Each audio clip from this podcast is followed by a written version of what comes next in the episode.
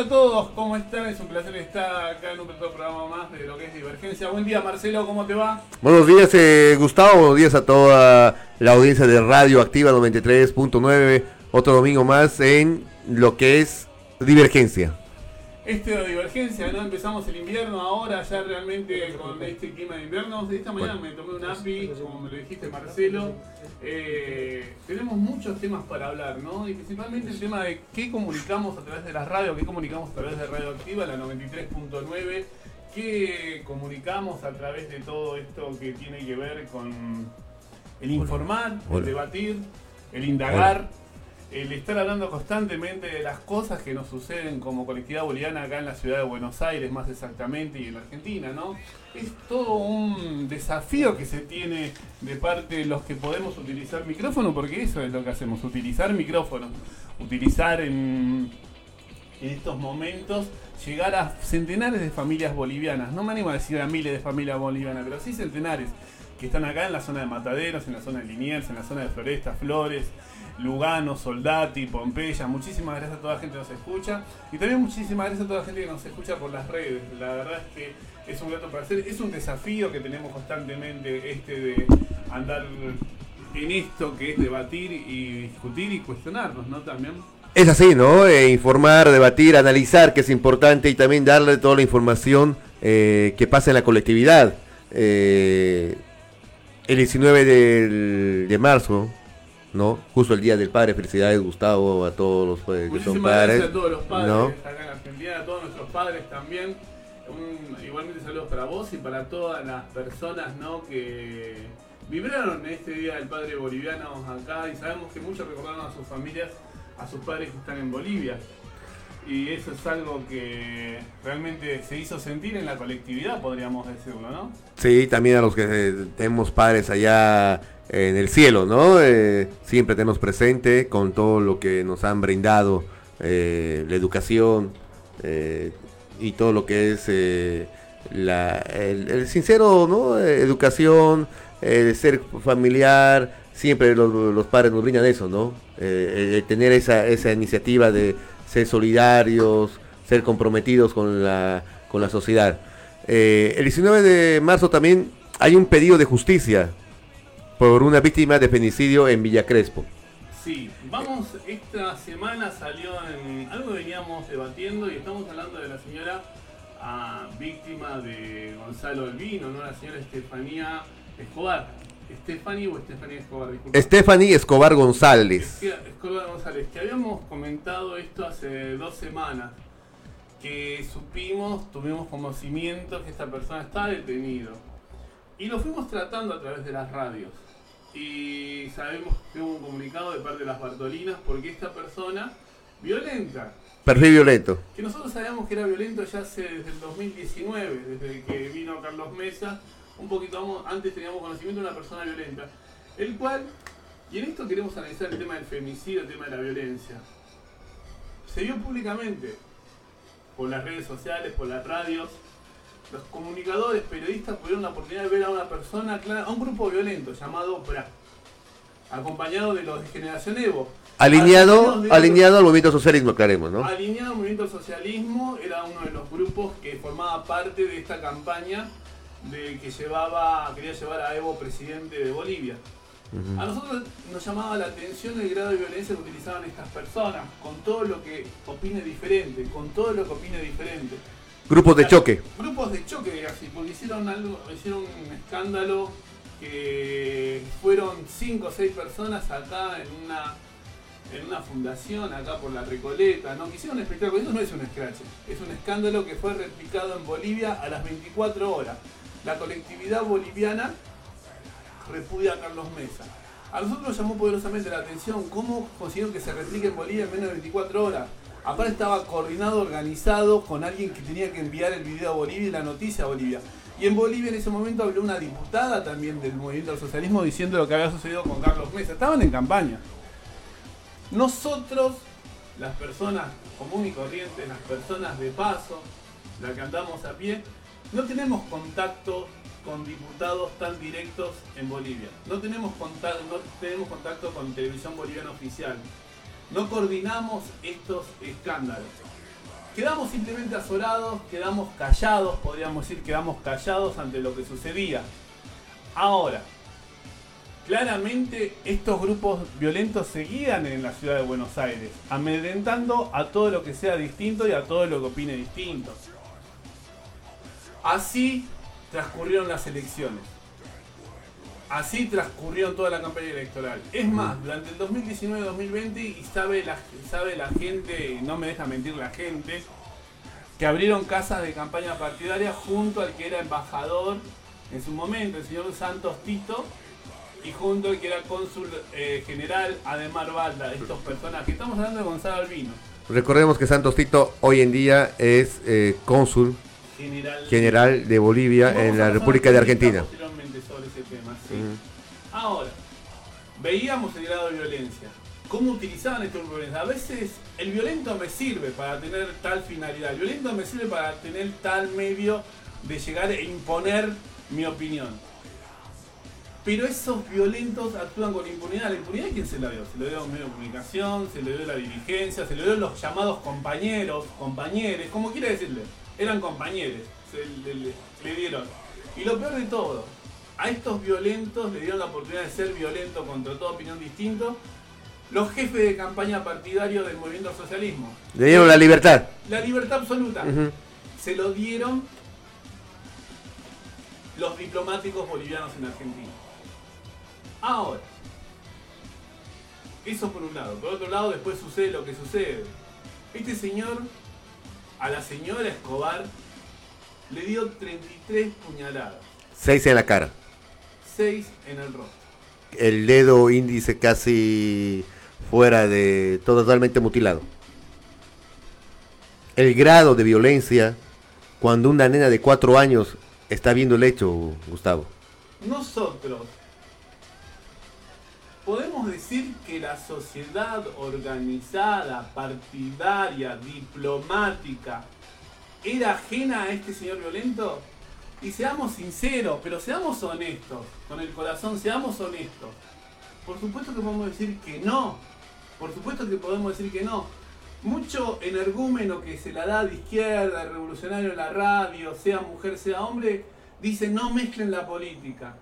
Es una cuestión aparte, distinta. Y tiene mucho que ver, pero tiene mucho que ver, tiene mucho que ver. Yo veo una persona que es violenta, y que me abre casas de campaña. Y decir que así es él, voy a decir.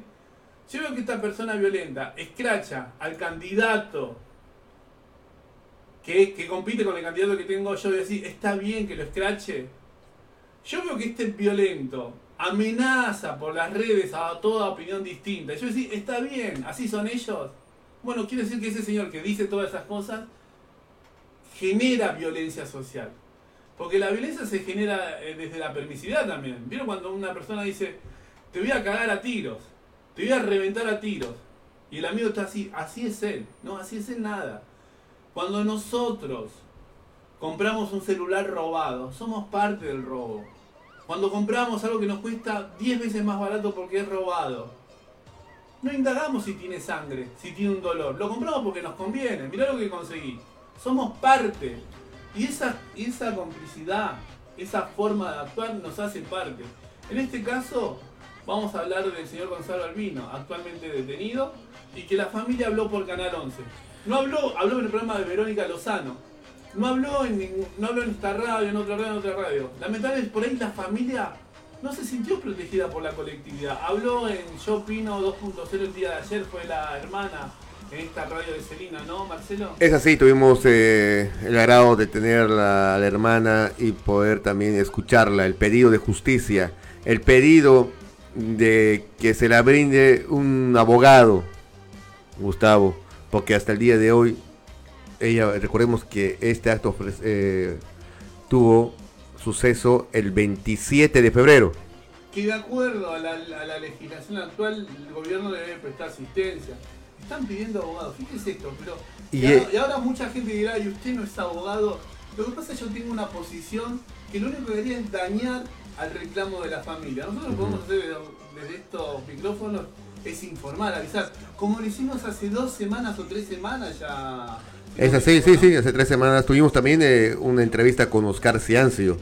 psicólogo él y que fue compañero de Gonzalo Albino, Del grupo de trabajo del grupo social. de trabajo social que tenían ellos, ¿no? Ahora, Tuvimos la entrevista también, se, se tuvo la entrevista también, vos tuviste un día sábado con la... Con la tía. Con la tía. con la tía hasta donde estaba también el periodista Gustavo Barco de TN y también el agente consular eh, Ricardo Díaz. Ahora, la pregunta que nos hacemos en conjunto, ¿por qué no salió en las redes de la colectividad boliviana? Claro. ¿Por qué los funcionarios no quieren hablar nada? ¿Saben, señor Santos Tito, señor Tapia Sáenz? Yo creo que Tapia lo pasa no estaba en Argentina. Quiero, en eso también quiero ser, eh, la verdad, de alguna manera, no, no estaba. Tapia decir, ¿quién es este Gonzalo Albino? Porque no lo llevo a conocer. Pero usted, señor, actual cónsul general de Bolivia, que me enteré por las bardolinas que estaba acá en el aeropuerto, aunque me dicen que usted vive en Once, que solamente se fue a Seiza a buscar la foto de bienvenida, porque vive en el barrio de Balvanera, me comentaron, me chusmearon. Balvanero. Sí, sí. Nunca se fue del país, dice. Pero bueno, eh, necesitamos una opinión. Las Bartolinas que dicen, está sospechado, tampoco dijeron, dijeron decir nombre y apellido. ¿Pueden hablar estas personas de unidad? ¿Pueden hablar estas personas de honestidad? ¿Pueden hablar de Mínimamente, progreso en conjunto con las distintas opiniones? Creo que no. mínimamente el Creo repudio. que no, claro. Mínimamente el, mínimamente el repudio, ¿no? Y el, ex- la expulsa, le- el- un comunicado por el expulsar a, a este señor. Porque hasta ahora no hay, o sea, si nosotros vamos con la información, el señor Gonzalo Nélido Albino López, de 45 de- años de edad, Sí. sigue perteneciendo al PRA. Porque no ha habido, una- no ha habido un comunicado donde ha sido expulsado. de campaña del Movimiento Socialismo junto a Demar Valde y junto a Santos Tito. Y si quieren, mándenme una carta de documento que estoy acostumbrado. Pero las fotos lo muestran. Las Sí, fotos sí, lo sí. muestran. Acá no estamos hablando de estupideces y tampoco estamos hablando con temor, porque no le tenemos temor a, la, a los diplomáticos, funcionarios de turno ni al funcionario argentino. Lo hablamos con lealtad. Con lealtad a lo que vemos. La gente que nos sigue sabe que hablamos de acuerdo a los hechos. Y sí, la verdad que abrieron casas de campaña. Y sí, la verdad es que estuvieron juntos marchando. Claro. No vamos a poner la foto, porque ya Ah. las pusimos. Sí, y aparte ya, incluso el día de ayer también ya, lo- ya se- en las redes sociales está todo esto que es eh, las, las fotografías eh, donde están todos, eh, toda la cúpula del PRA, eh, con eh, referentes de estas organizaciones, ¿no? Ademar Balda, lo vamos a decir con nombre y apellido. También está con Sí, Santos sí, sí, Tito. Ademar Balda. Ademar Balda, sabemos que estaba con Santos Titos abriendo casa de campañas, no solo en la zona de Liniers, sino en la zona también de Flores, Floresta. Disputaban qué organización va a abrir esa casa de campaña. O sea, es que no sé La si- foto no es la foto de un vecino acá de Matadero que lo ve al funcionario y le quiere, me saca una foto, no. Son en reuniones donde ellos presidían la mesa, la mesa de, ¿cómo se llama? Eh, se me está escuchando mal, a ver, me están diciendo, muchísimas gracias a la gente que nos está monitoreando, se está escuchando mal, dice. No traje hoy mis auriculares, che. A ver, con ese. No, a ver, ahí está, a ver si lo podemos- Vamos a poner un poquito de retorno, por favor, eh, Gustavo. el retorno, el retorno. ¿Cuál es el retorno? Eh, A ver.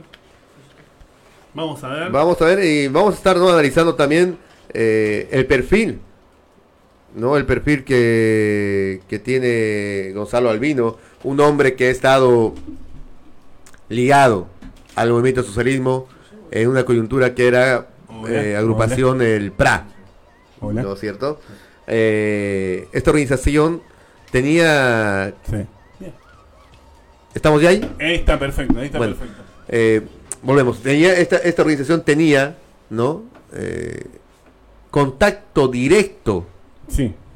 y reuniones con altos funcionarios del consulado, ¿no? Eh, como será de Marbalda. En muchas imágenes que fueron por Fotos las redes sociales, por se la ve con eh, se la ve en, eh, en este en estas marchas. Sí, sí, sí, sí, sí, sí, la verdad que es.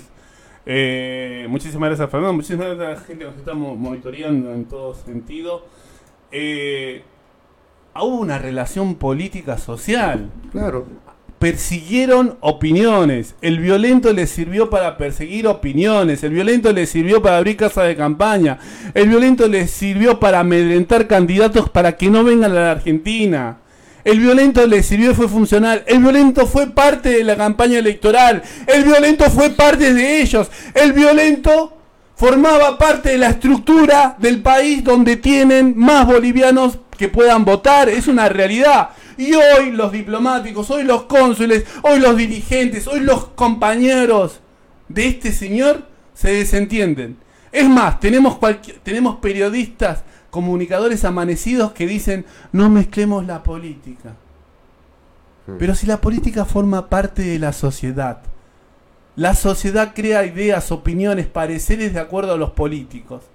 Y los políticos mayoritarios que decían hablar a favor del pueblo, en contra de la oligarquía, en contra del neoliberalismo, tuvieron a un violento como pilar y lo dejaron actuar.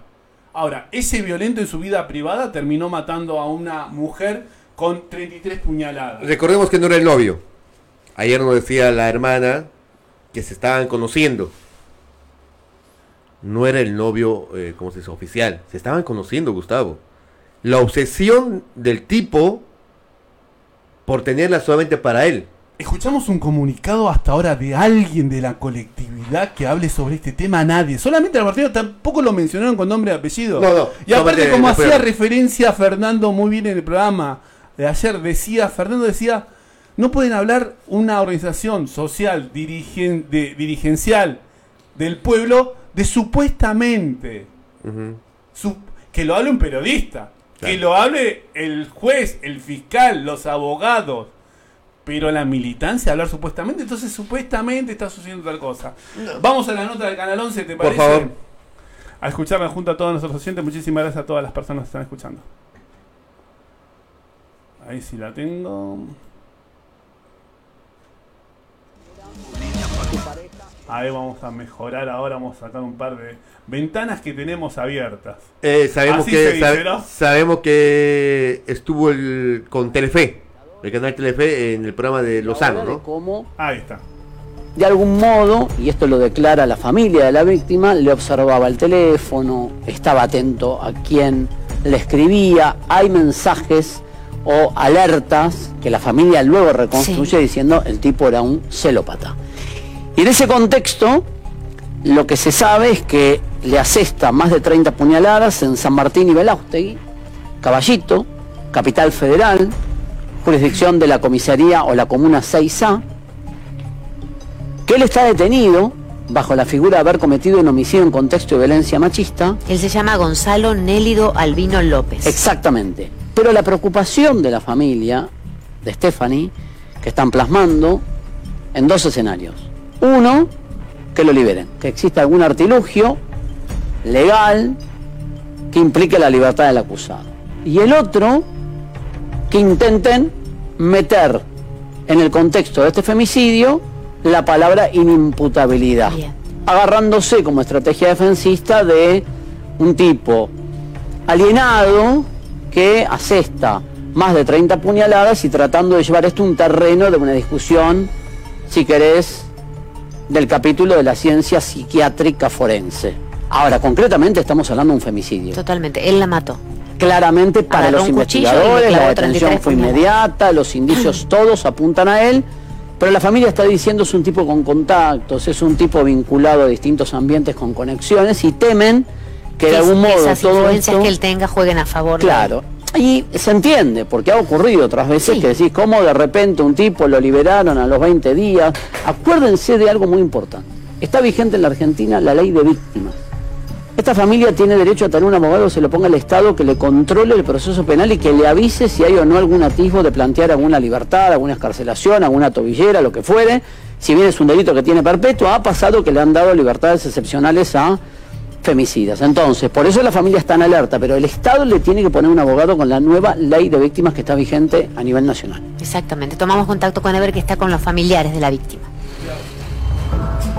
Exacto, pero y acá eh, en la puerta del edificio donde sucede el hecho, donde estaba habitando Albino González, que es el femicida acá en San Martín al 1900, están los familiares y los vecinos eh, también pidiendo que se visibilice esto por una cuestión de que ellos piensan que inclusive escucharon y les llegaron a sus oídos que eh, está queriendo hacer, hacerse pasar por esquizofrénico.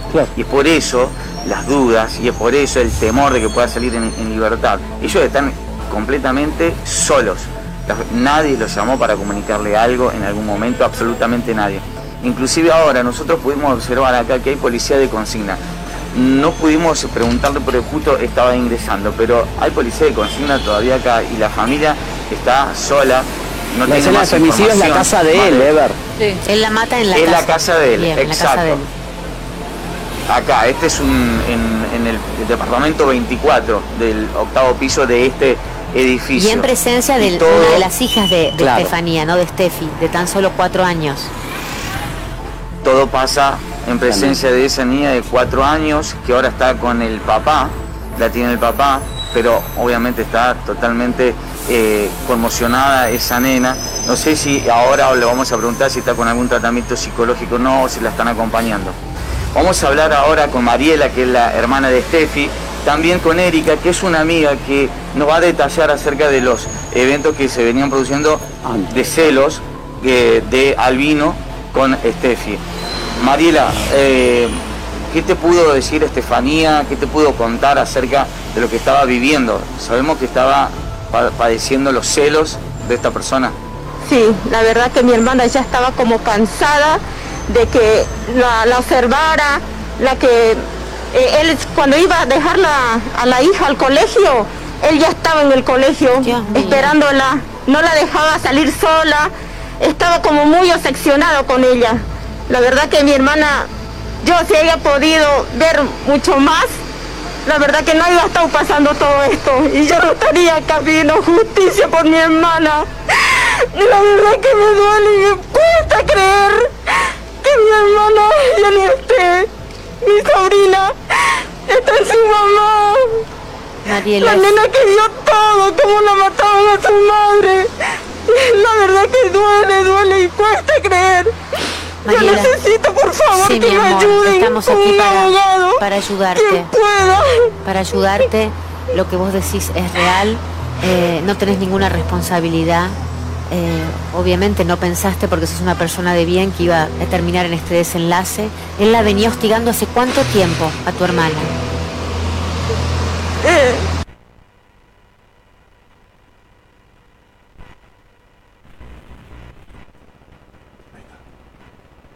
Estamos observando, ¿no? La salida en Telefe En de la familia de sí, hermana, sí, ¿no? Que tuvimos también el día de ayer eh, una entrevista en Yo Fuertísimo, 2.0. eh, el fuertísimo. pedido de, de tener un abogado, eh, Gustavo. Fíjate, ¿no? Porque esto- ella nos dice- Esto quiero ser claro. Claro, ella nos dice, el homicida ya tiene un abogado. Y están trabajando. Tiene un defensor. Ya, sea Ya están trabajando. Ya están trabajando.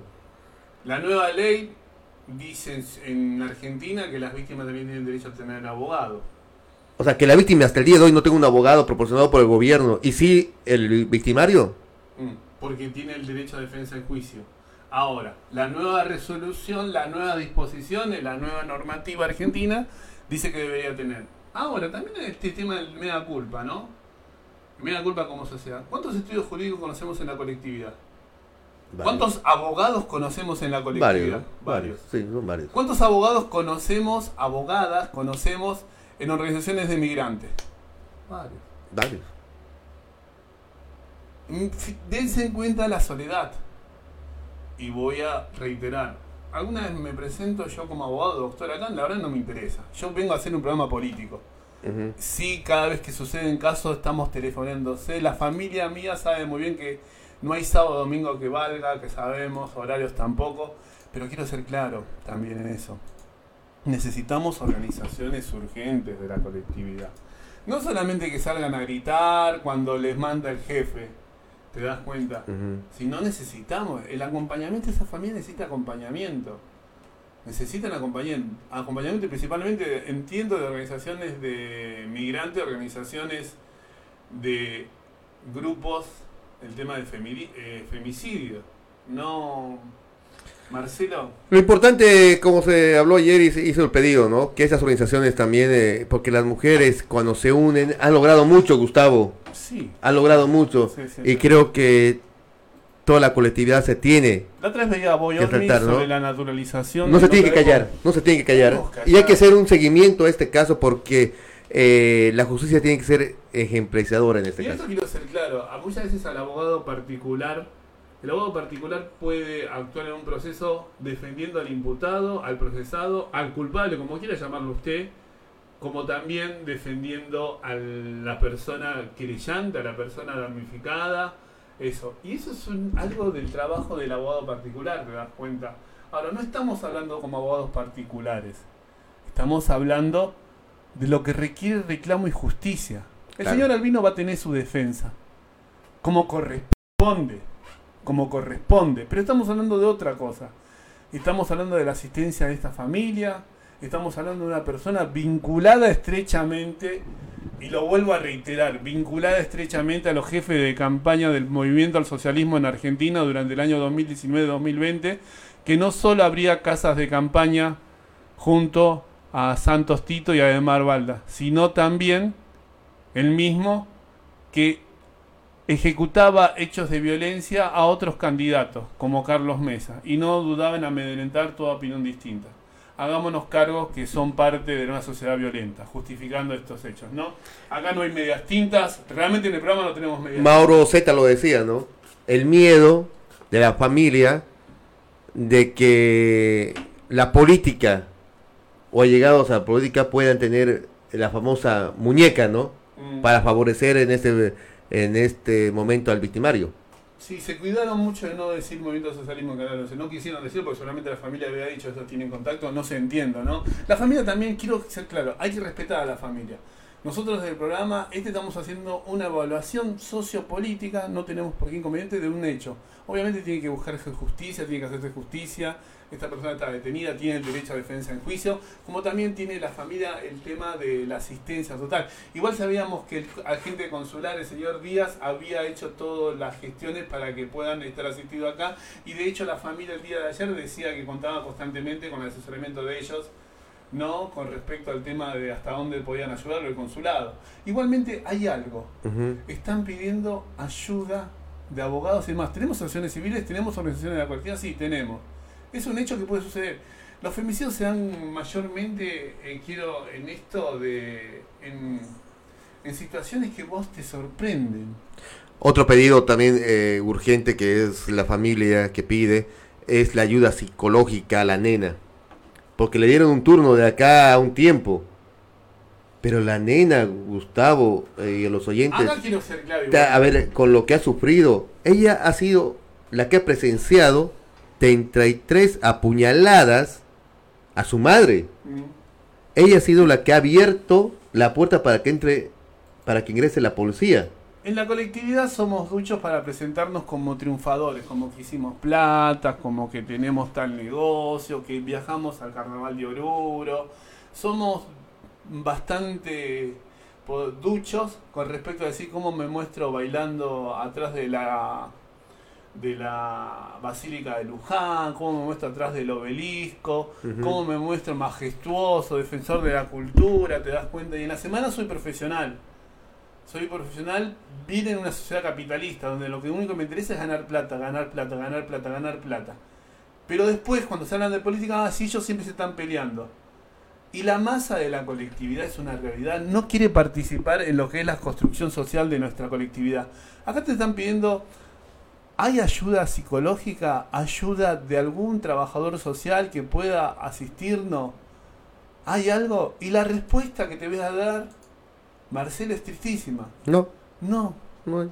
No, hay, no la conocemos están ocupadas en otras cuestiones. No nos organizamos para esto, nos organizamos para bailar, para bailar, para bailar y para hablar, para poner dinero, para traerme el traje de Bolivia, para mostrar lo triunfador que soy en mi negocio, que tengo dos, tres negocios, que me va muy bien, que me compro una, dos casas, pero soy monotributista categoría B, ni siquiera soy C. Quevado impositivamente a la Argentina y soy vivo por quevado que me compre una Sprinter, que tengo una empresa de ambulancia de 3, 4 ambulancias, que tengo 3, 4 sucursales de mi negocio, pero soy categoría B, soy categoría C, evado. Pero me voy al carnaval de Oruro, pero me muestro ostentoso, pero me muestro en mis cenas ostentosas. Estamos muy mal como colectividad, estamos muy mal, ¿eh? Estamos muy mal. Porque fíjate, a mí me sucede comúnmente en algo que es bastante interesante. A ver, yo no sé, a ver, ¿lo hablo o no lo hablo? Lo hablo, lo hablo, lo hablo. Dígalo. Un empleado de comercio en la zona de Avellaneda. ¿sabes cuánto gana comúnmente? No tengo idea. 18 mil pesos, 20 mil pesos por mes gana. Después cuando le vienen los reclamos laborales, le vienen por la suma de 45 mil pesos. Porque 45 mil, 40 mil pesos es el que tiene el salario básico del convenio colectivo de trabajo de los empleados de comercio. Pero yo le pago 18, 20 mil. Nos acostumbramos a evadir. Nos acostumbramos a evadir, ¿te das cuenta? Después no entendemos de por qué nos están pidiendo más. Claro.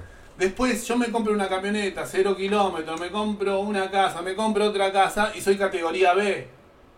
Y digo que si quiero ser categoría C, D, E, digo, el Estado me está robando. Claro. Me quieren sacar plata, decimos comúnmente. Fíjese, yo soy un tipo, que no voy a decir cuánto saco por mes, pero no se preocupe que es alrededor de lo que gana un colectivero. Así se lo dije. Soy categoría E. Mire qué Mm. tonto que soy, soy categoría E. A, B, C, D, E. Y yo conozco mucha gente que gana mucho más dinero que uno y dice, ¿y puedo sacar un tributo social? No, no, nosotros tenemos también muchos, hemos aceptado ser marginales en la colectividad, hemos aceptado y nos sentimos gust- eh, dichosos, gustosos, te das Que cuenta, lo- así así Que lo, que lo fuera, que lo fuera Así de es nuestra cultura, que lo fuera decimos. de lo normal lo sea habitual, ¿no? Claro. Fíjate, muchas de la otra se estaba hablando sobre el tema de los 15 años. ¿Sabes cuántas nenas de 15 años pude escuchar? Por lo menos cuatro. ¿Para qué voy a celebrar mis 15 años? Si se van a chupar ellos, si ellos se van a emborrachar y después se van a pelear. Hablan por los padres. Claro. Las nenas de 14 años. ¿Para qué voy a celebrar mis 15 años? ¿Para que se emborrachen? ¿Para que se peleen? Fíjense lo que estamos creando. Hagámonos cargo, por favor. haga- El tomar, el alcoholizarse no es algo común y corriente y no es algo cultural. Dejemos de decir esa estupidez barrabasada. Hace dos semanas tuvimos el caso en Liniers. Una pareja totalmente ebria boliviana había dejado a su nena de cuatro años y al otro nenito no sé de cuántos años ahí en Ibarror y General Paz. Vino la policía, se le imputó abandono de persona. Para mí no hay el delito de abandono de persona. Hay una manga de borrachos que son marginales, que hay que ayudarlos, irresponsables, que hay que ayudarlos, hay que insertarlos. Y le debo decir desde los medios de comunicación, no está bien tomar el acceso, no es normal, no es cultural. Pero no, después me aparece cada impresentable por la red diciendo, tenemos que hacer a la cita porque se compraron 10, 20 cajones para vender Claro. aparecemos festejando los carnavales, así somos nosotros, hay que bailar salá, hay que bailar caporal, hay que bailar tinco, así somos nosotros, así nuestra cultura, y aparte chupamos. Aparecen en Lugano bailando, así somos nosotros. Mentira, señores. En época de pandemia. Sí, en época de pandemia, perdón, me olvidé decir eso. Así no somos nosotros. En Bolivia se han suspendido todas las actividades. Pero los medios de comunicación de la colectividad, uy, no podemos hablar mal de los San Simón, no, no, no debemos hablar, uy, no, ahí está mi amiga, uy, ahí ¿Por está qué? mi amigo.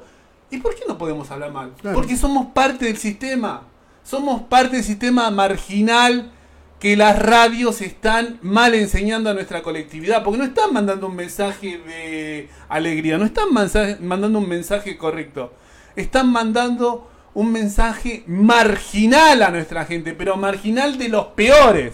Así somos, así nos tomamos, así nos peleamos. No, señores, es una vergüenza.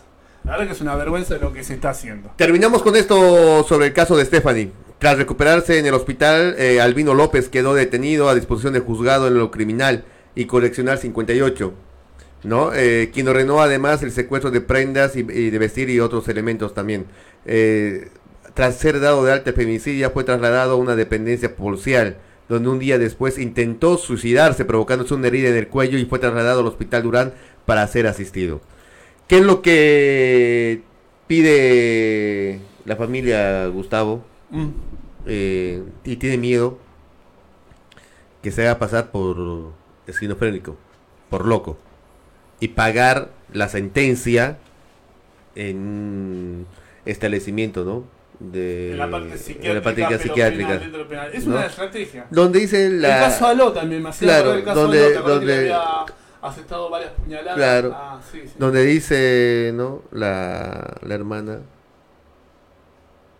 Él se le va a levantar, va a desayunar, va a almorzar, va a merendar, va a cenar y va a llegar una vida tranquila. ¿Yo qué hago? ¿Qué hago con mis, ni- eh, con mis sobrinas? ¿Qué hago con mi mamá? Porque mi hermana no vuelve más, no retorna más, no fue a un viaje de acá a Europa, no, no vuelve más. Y este tipo que ha logrado el dolor a la familia está haciendo la estrategia ya con los abogados Mm. para tener la esta parte de que es la, la psiquiatría, ¿no? Mm. Entonces, eh, esperemos, bueno, esperemos que la justicia Actúe, ¿no? Actúe. bueno una entrevista también a los abogados del señor Albino, ¿no? Lo vamos a, vamos a intentar eh, en la semana tratar de, de buscar a los abogados. Me acuerdo cuando Ramiro. Tapia Sáenz dijo con respecto al caso de Luis Viale que en, en principio no le había interesado el Estado boliviano. Y lo habla un señor que estuvo en el incendio de Luis Viale cuando fue en el año 2005, ¿no? Cuando fue el tema del incendio de Luis Viale. Yo estuve presente esa noche, me acuerdo. Veníamos denunciando todos los hechos y demás. Después cuando el caso se empezó a reencauzar, hablaron, se, colgaron políticamente. ¿Qué fue cuando se cuelgan políticamente los hechos, no de las luchas? Pero bueno, hay tantos, hay tantos, hay tantos que se cuelgan de las luchas, pero en su momento estaban escondidos. Pero bueno, mejor ni hablar, ¿no? Porque me ganaría más enemigos políticos de los que tengo. Porque política hablamos de CRE, no hablamos de partidos políticos, ¿no? Sino porque desde el actuar. Eh, también el consulado, la, la asesora, el asista. Un momento había dicho el cónsul, nuestros abogados, tenemos contacto con abogados por el tema de Luis Viale, lo dijo el entonces cónsul general, actual encargado de negocios. Me dijeron que Tapia Sáenz todavía no fue nombrado embajador, puede ser. Dice todavía sigue siendo ministro consejero. Encargado de ministro consejero, ¿no? Sigue siendo eso todavía. Él lo dijo, pero que ya era em- eh, embajador. Cuando llegó, ¿te acuerdas? Sí, sí, sí, obviamente. Hablemos con verdad. Me acuerdo de la frase típica de don Ramiro Tapia Sáenz, pero bueno, él no habló con verdad. Bueno, eh, Pero bueno, es clásico, es clásico. terminemos eh, lo que es eh, Sí, sí, sí. Stephanie. La verdad, eh, conclusión, ¿no? Cerrar que la justicia, con todo el peso de la ley, y que sea un ejemplo de sentencia. En la colectividad tenemos cuatro femicidios hasta el día de hoy. Cuatro. Esther Mamani en la 1114, detenido el señor. Vanessa Carreño, Se suicidó el, la persona el que era pareja, autor del hecho, se suicidó en prisión. En la comisaría. no me acuerdo el nombre, la de Liniers, Que vivía en Córdoba Mm, sí, y apareció fallecida, muerta en Liniers, mm, sí, no me acuerdo No. el nombre. y caso Stephanie. Son cuatro casos. Son cuatro casos Estamos en marzo. en marzo. Cada 24 horas en la República de Argentina muere una mujer a causa del femicidio. ¿Escuchaste alguna propaganda en las redes de la colectividad sobre el tema de, de Mi- violencia? o sea, mínimamente debían sacar un spot publicitario. ¿Lo hacemos? Lo debemos que hacer. Lo ¿Nos tenemos que hacer. después? ¿Lo hacemos? Sí, ¿Nos sí. quedamos después para trabajarlo? ¿Lo hacemos? Porque hay que repudiar este hecho de femicidio. Hay que... ¿Hacemos un spot? Sí, porque la verdad es totalmente reprochable lo que están pasando nuestra las mujeres. inercia, nuestra Sí, inercia, sí, sí. es terrible nuestra inercia. Casos que se conocen, ¿eh? Casos Cuatro casos que se conocen. No sé cuántos casos más no habrá que no han salido a la luz. Porque ¿qué pasa en la colectividad boliviana? En nuestra colectividad, en la que somos parte. boliviana porque no solo la víctima es discriminación boliviana, sino también el que lo hace, el que lo comete, el autor, el sospechoso, como le quieren decir la Bartolina, sospechoso, bueno, es boliviano también. Claro. Entonces, ¿qué es lo que pasa? No. ¿Cómo vamos a sacar a la luz? ¿Cómo vamos a llamar a la prensa? ¿Cómo vamos a denunciar? No dividamos la colectividad, te van a decir. Claro. Busquemos la unidad. ¿Qué unidad? ¿Para bailar? ¿Qué unidad? ¿Para ir al aero- aeropuerto a recibir al nuevo cónsul con las Bartolinas, que solamente el dato lo guardan ella? ¿De qué unidad nos habla? ¿Qué unidad? ¿La de ser parte del movimiento Evita? Que le encontraron millones de pesos para pagar a los micros y a la gente y el asado, no sé. A eso, fíjate, el caso eh, Maya. Una chica indigente, una niña indigente que no tiene plan, Situación de pero calle. los plan en situación de calle. A ver, ni siquiera de pobreza, ¿eh? de indigencia. Situación de indige- calle. De indigencia. Indigencia es que no hay que ver si tienen para comer. No tenían ni lugar donde habitar. Habitaban en la calle. Situación pero de calle. muchos en la colectiva boliviana le hablan de unidad, de lucha, por eso, pero tienen cooperativas las que regentean como un patrón, como un patrón regentea la cooperativa. Y lo hacen a través del movimiento Evita, de CTA, y están orgullosos. ¿Orgullosos de qué? ¿Orgullosos de qué? La pregunta es que uno se hace. Y quieren tildarme de lo que eh, me quieren tildar, que me tilden, la verdad. No me interesa. ¿Orgullosos de qué? ¿De que muevan a nuestra gente por planes en forma obligada para mantener el plan? ¿Orgullosos de qué? Para justificar el suelo que tienen. Porque eso es lo que hacen. El Justifican. movimiento Evita es el que se encargó de empapelar toda la ciudad de Buenos Aires con propaganda del levismo, del masismo en las últimas dos elecciones. Ahora, Y eso cuesta mucho dinero, pero mucho dinero. Y mucho dinero que salen de estúpidos que pagan su monotributo, que son responsables de inscripta, que pagan la jubilación como corresponde. ¿No? ahora las vacunas VIP, ¿no? Las vacunas. bueno, Ahora, no. veo, veo estas organizaciones haciendo ¿no? la inscripción para vacunas. Perdón, la inscripción de vacunas. ¿Son médicos ellos? ¿Pertenecen al Ministerio de Salud? ¿Saben a quién van a inscribir, a quién no? ¿Van a poder eh, tener la madurez y la capacidad de decir quién se vacuna, quién no se vacuna? ¿O es un justificativo a los suelos que ellos tienen? Esperemos que esas organizaciones también salgan a la calle y repudien este hecho de femicidio. Salgan a la calle y repudien y hagan, hagan valer que estas mujeres, cuatro mujeres que han fallecido, también están acompañadas por la Hagamos un colectividad. spot. Hagamos un spot. Sí, Marcelo, seguramente. Vamos a demostrar que no cuesta tanto. Y si lo tiramos, si lo tiramos es el término a los directores de radio.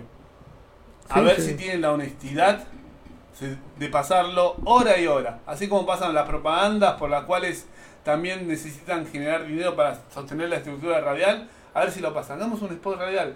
Un spot radial en quechua, en aymara, sobre la violencia. En castellano, hagámoslo. Tomemos el desafío, hagámoslo. No cuesta nada. Porque el caso de Stephanie no se puede quedar así. ¿Cuánto dura cada propaganda? ¿Cuánto dura cada propaganda? 15 minutos, puede no, ser. 15 segundos. No, ah, En, Claro, en cada spot. En cada spot. ¿Cuánto dura? ¿15? 20. 20. Lo hacemos en 10. Sí, ¿Te parece? Lo hacemos en 10. claro. Rápido, te das cuenta. 10 segunditos. A ver si hay esa honestidad para ir en contra. Y también hay algo. No naturalicemos que somos culturalmente borrachos. Yo me puedo servir con vos, Marcelo, ahora. Me puedo tomar una, me puedo tomar dos, tres. Pero de ahí, agredir a mi familia, a mis seres queridos, descontrolar. La verdad que hay un trecho grandísimo. Trecho grandísimo, ¿no? El tema es ver qué, qué hacemos y todo eso. Pero bueno, creo que a veces nos enojamos por radio. Está bueno enojarse por radio. Está, está muy bueno enojarse por radio porque realmente nos molesta la hipocresía reinante. Hablamos de organización, hablamos de colectividad constantemente, pero realmente es muy fuerte todo esto. Pero bueno, llegamos ya a una hora de programa hablando de este tema y vamos a avanzar con otro tema. ¿Te parece, Marcelo? Avanzando en todo esto que tiene que ver. Y vamos a hablar de la cuestión política de Bolivia también. Algo que nos genera realmente esta semana que todos marcamos, todos potenciamos el tema de los noticieros de allá, las posiciones o no de la situación que vive Bolivia, que en Argentina en los medios de comunicación no se está viendo, no se está analizando. Después, cuando suceda algún hecho trágico, lo van a analizar re- recién. Pese a que estuvo más de un año, estuvo acá el expresidente de Bolivia en Argentina, en un carácter de refugiado, por el gobierno de Alberto Fernández, ¿no? Pero es necesario hablar también de este tema de lo que está sucediendo en Bolivia. ¿No, Marcelo? Es así, eh, y esto te voy a dar esa última noticia. Eh, hace pocas horas atrás, hace pocas horas atrás, le dieron eh, detención, se amplía la detención ¿De a la seis señora Áñez de 4 a 6 meses. ¿Qué opinas de esta detención? Yo creo, eh, Gustavo, que estos juicios deberían ir eh, de acuerdo al procedimiento normal. Para mí, están acelerando en detenciones. Eh, hay un sector que ya está, eh, se está radicalizando en propuestas para convulsionar el país, para repudiar estos hechos, ¿no? Porque la verdad, Gustavo, no todo Bolivia está de acuerdo con el, con el masismo. No todo Bolivia está de acuerdo con los pititas. ¿No es cierto? Para nada, sí, sí. Entonces, eh, estos hechos, estas detenciones, ¿no? Para mí se están mezclando eh. las dos cosas. Se está mezclando la masacre de Sencate y Sacaba con el golpe de Estado. Se están mezclando las dos cosas de manera perversa. Y hay algo que veníamos hablando el día de ayer con vos en vía telefónica. Lo que nadie se anima a decirlo acá en Argentina, por lo menos en la colectividad, y coincidimos en este parecer, que es claro el sentido que Evo quiere volver al poder. Obviamente. Evo quiere volver al poder. Cuando Evo Morales volvió a Bolivia, había, habían, incluso tenemos corresponsales en Bolivia donde decían eh, banners, ¿no? Evo 2025. Y hay, una, ya hay un diagrama. Arce ya hay está más que callado. Arce y todo el gobierno boliviano del MAS está callado. El ministro de Justicia dice algo por ahí. Pero no quieren meterse. Y supuestamente ellos son parte del proceso de cambio que está en el gobierno. No dicen nada. Y Evo, el día de ayer lo veo. Lo, anteayer lo veo. Antes, antes de ayer lo veo. No, no te olvides que lo vemos recién también a Luisa Zacatacora bailando. ¿Dónde? Ahora te paso la información y ahora te, te Dale, que pero vamos a ver, Sala, dónde se configuró el golpe de Estado. Y eso quiero que nos va a tomar 10, 15 minutitos, pero que lo escuchemos, lo escuché a Doria Medina hablar y a una diputada además me pareció interesante. La escuchamos en la semana también pelear a la gente del CONADE con Galindo, que fue más que interesante. Pero ¿te parece que vamos a escuchar a ver qué es el famoso, viste que dicen ese encuentro en la universidad donde se, cocinó el golpe de Estado y el plan B y a vos te deja mareado? Acá vamos a escucharlo atentamente. A ver, uy, a ver, a ver, a ver. Ahí está. Y dice, bueno, apúrense a hablar con su bancada porque con ustedes o sin ustedes tenemos un plan B. Eso lo dice Samuel Doria Medina. Samuel Doria Medina yo creo que se le salió, no era no era normal que dijera eso. Ah, en esa reunión también estaba el abogado de Camacho. o sin ustedes, nosotros tenemos un plan B. Así es. Entonces, eh, haciendo un pequeño paréntesis, me faltaba un integrante en la reunión que era el que después fue ministro de la presidencia de del golpismo, el representante de Camacho. Así se presentó el abogado este de Santa Cruz, Justiniano. Jerjes Justiniano, se presentó como el abogado de Camacho. Em, entonces dijimos nosotras, dije yo, vamos a ir a hablar con nuestra bancada. Eh, yo les dije, me imagino una sucesión como la de en el momento de cuando le tocó a Rodríguez Belcé, cumpliendo plenamente los pasos establecidos en la Constitución. Y convocatoria de elecciones. Primero ordenar la Asamblea para que eh, se convoque a elecciones, ¿no? Eh, y ahí entre medio se le sale a don Samuel. Y bueno, el señor de la Torre nos lleva a la... Ahí está, dice que usted le había dicho que se apuren porque había un plan B. ¿Cómo es esto, por favor, señor Samuel Daría Medina? Con todo, con todo gusto, Jimena.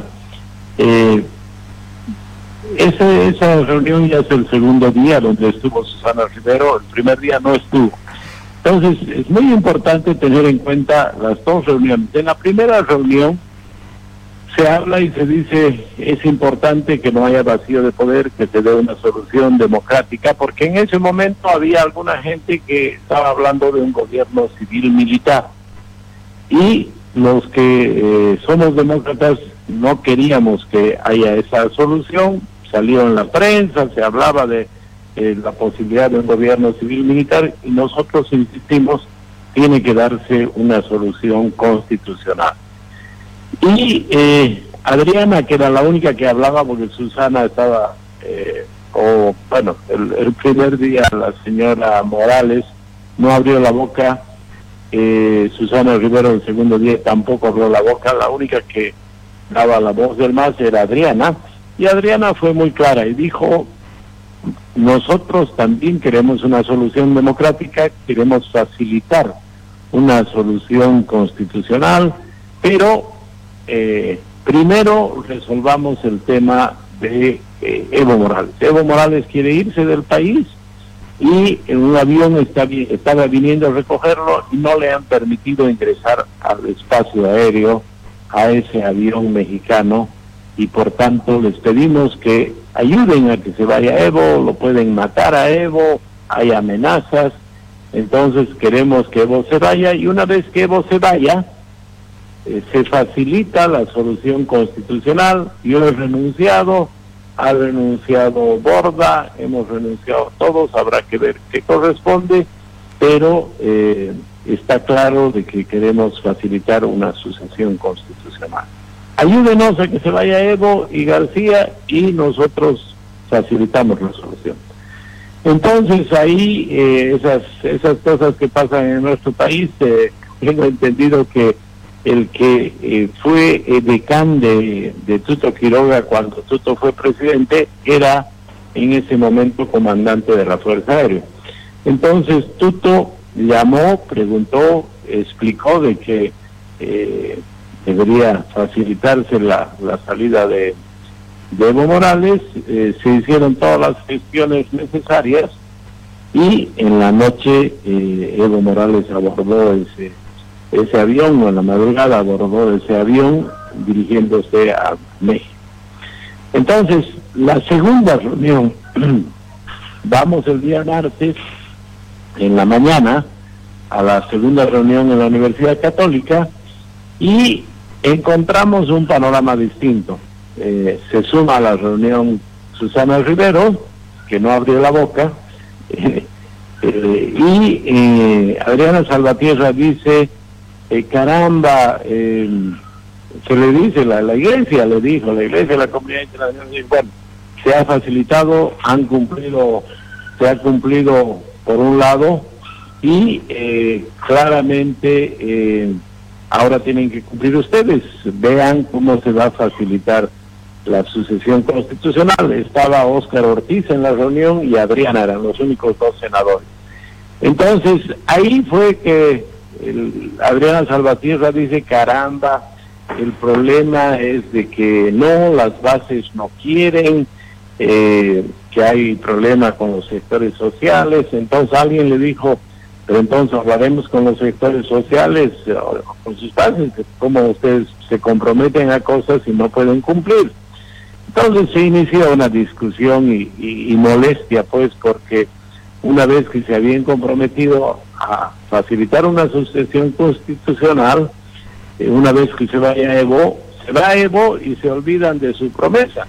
Entonces la iglesia se molestó, me acuerdo que Monseñor Scarpellini, que era obispo del Alto, les dice, eh, sean serios, Adriana, eh, incluso Adriana mencionó que, que había una orden de apremio contra ella, eh, se, se vio que eso no era así, pero se facilitó de que no haya ningún amedrentamiento, que no haya ningún problema.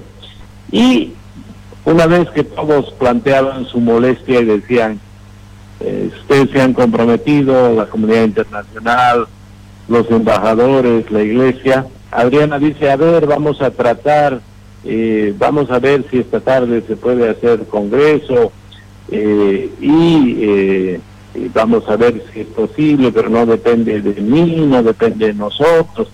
Entonces ahí fue de que yo hice un comentario.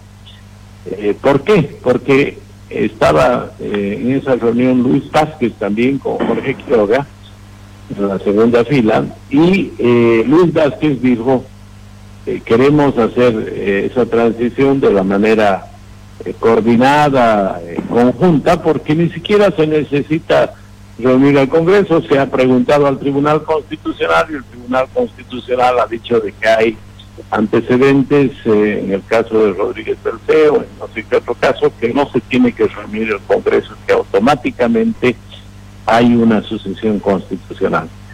Entonces, dicho todo eso, fue que yo dije, bueno, pongámosle un límite de tiempo, el país no puede seguir con un vacío de poder, eh, las Fuerzas Armadas, la policía no salen, eh, no resguardan el orden, entonces hay que resolver esto. Entonces yo dije, plan una solución entre todos, o sea, el MAS y la oposición en ese momento eh, llevamos adelante una solución eh, constitucional eh, acordada y demás.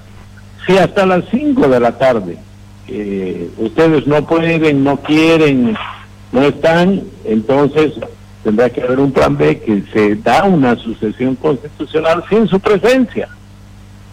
Perfecto, perfecto. entonces, no, no, no es de que haría un plan B. Lo que pasa es que la señora Susana Rivero se escapó de Bolivia, es considerada una traidora por los masistas y ahora se quiere hacer a la víctima y quiere sacar cabeza planteando de que había un golpe y que yo era el malo de la película. Eh, ella estaba asustada, no abrió su boca en esa reunión, no dijo nada eh, y después agarró un avión y se escapó del país y huyó y se fue. Y por eso la considera una traidora y quiere usarme a mí para mostrarse como la pobre víctima eh, que, que fue... Samuel, permítame por favor, entonces, Samuel, sí había un plan B, pero era constitucional también, y era un plan B que no contemplaba al MAS y el MAS se negaba a un acuerdo, ¿es correcto?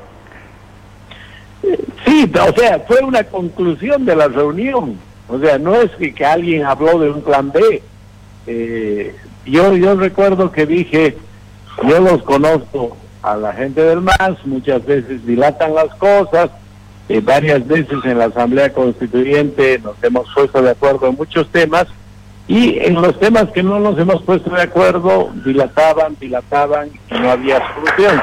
Entonces, pongamos un límite de tiempo, como se pone en cualquier negociación. ¿Y lo que se aplicó fue el plan B, Samuel? ¿Perdón? ¿Lo que se aplicó fue el plan B? Lo que se aplicó fue eh, la sucesión constitucional sin el sin la presencia del MAS. El plan B entonces. Sí. Perfecto. Este, Samuel, usted sabe que este país vive enfrascado eh, en la memoria, digamos, nos gusta hurgar, hurgar para atrás, ¿no? Hace ratito hablábamos con Branco Marín, qué bueno sería que estemos hablando de economía. Ahí está, ahí está, Marcelo, ahí estamos. A ver, ahí está el famoso plan B. Ahí lo, definimos un poquito. La exdiputada Susana Rivero, ¿no? El marido Julio Peñalosa, periodista, ¿no? Eh, aquí hay un, eh, una nota sobre este tema. Julio, Julio Peñalosa, esposo de la exdiputada del Movimiento Socialismo Susana Rivero y comunicador pro gobierno de Evo Morales, reveló que la cúpula masista ordenó a Adriana Salvatierra renunciar a la presidencia del Senado y a Víctor Borda a diputados. Con esa intención, los azules deberían evitar la sucesión constitucional. ¿Qué es lo que dice Peñalosa? Cuando ya se sabía que Adriana Salvatierra y Víctor Borda, presidentes del Senado y diputados, habían renunciado a la y la instrucción cupular decía que la decisión pasaba por dejar sin posibilidades de sucesión constitucional a los golpistas, escribió Peñalosa en la columna de opinión en La Razón. Asimismo, señaló que está calculado respondiendo al afán de devolver a Morales a la presidencia tras una renuncia del 10 de noviembre de 2019. Ese mal cálculo del retorno de Evo Morales a la silla presidencial más pronto que tarde dejó a miles de masistas, hombres y mujeres de las ciudades y las zonas rurales en estado indefensión. Entonces, ¿qué lectura hago yo acá con, con lo que vimos el video? Estaba consensuado con el movimiento socialismo. Adriana Salvatierra fue parte de ese plan B, de acuerdo a lo que dice Doria Medina y de acuerdo a lo que dice el esposo de... Julio Peñalosa, periodista, el esposo de Susana Rivero. Adriana Salvatierra debería estar detenida. Claro. Procesada, llamada. Entonces, ha habido, un, ha habido una coordinación. claro, pero fíjate, fíjate esto, ¿no? Muy interesante.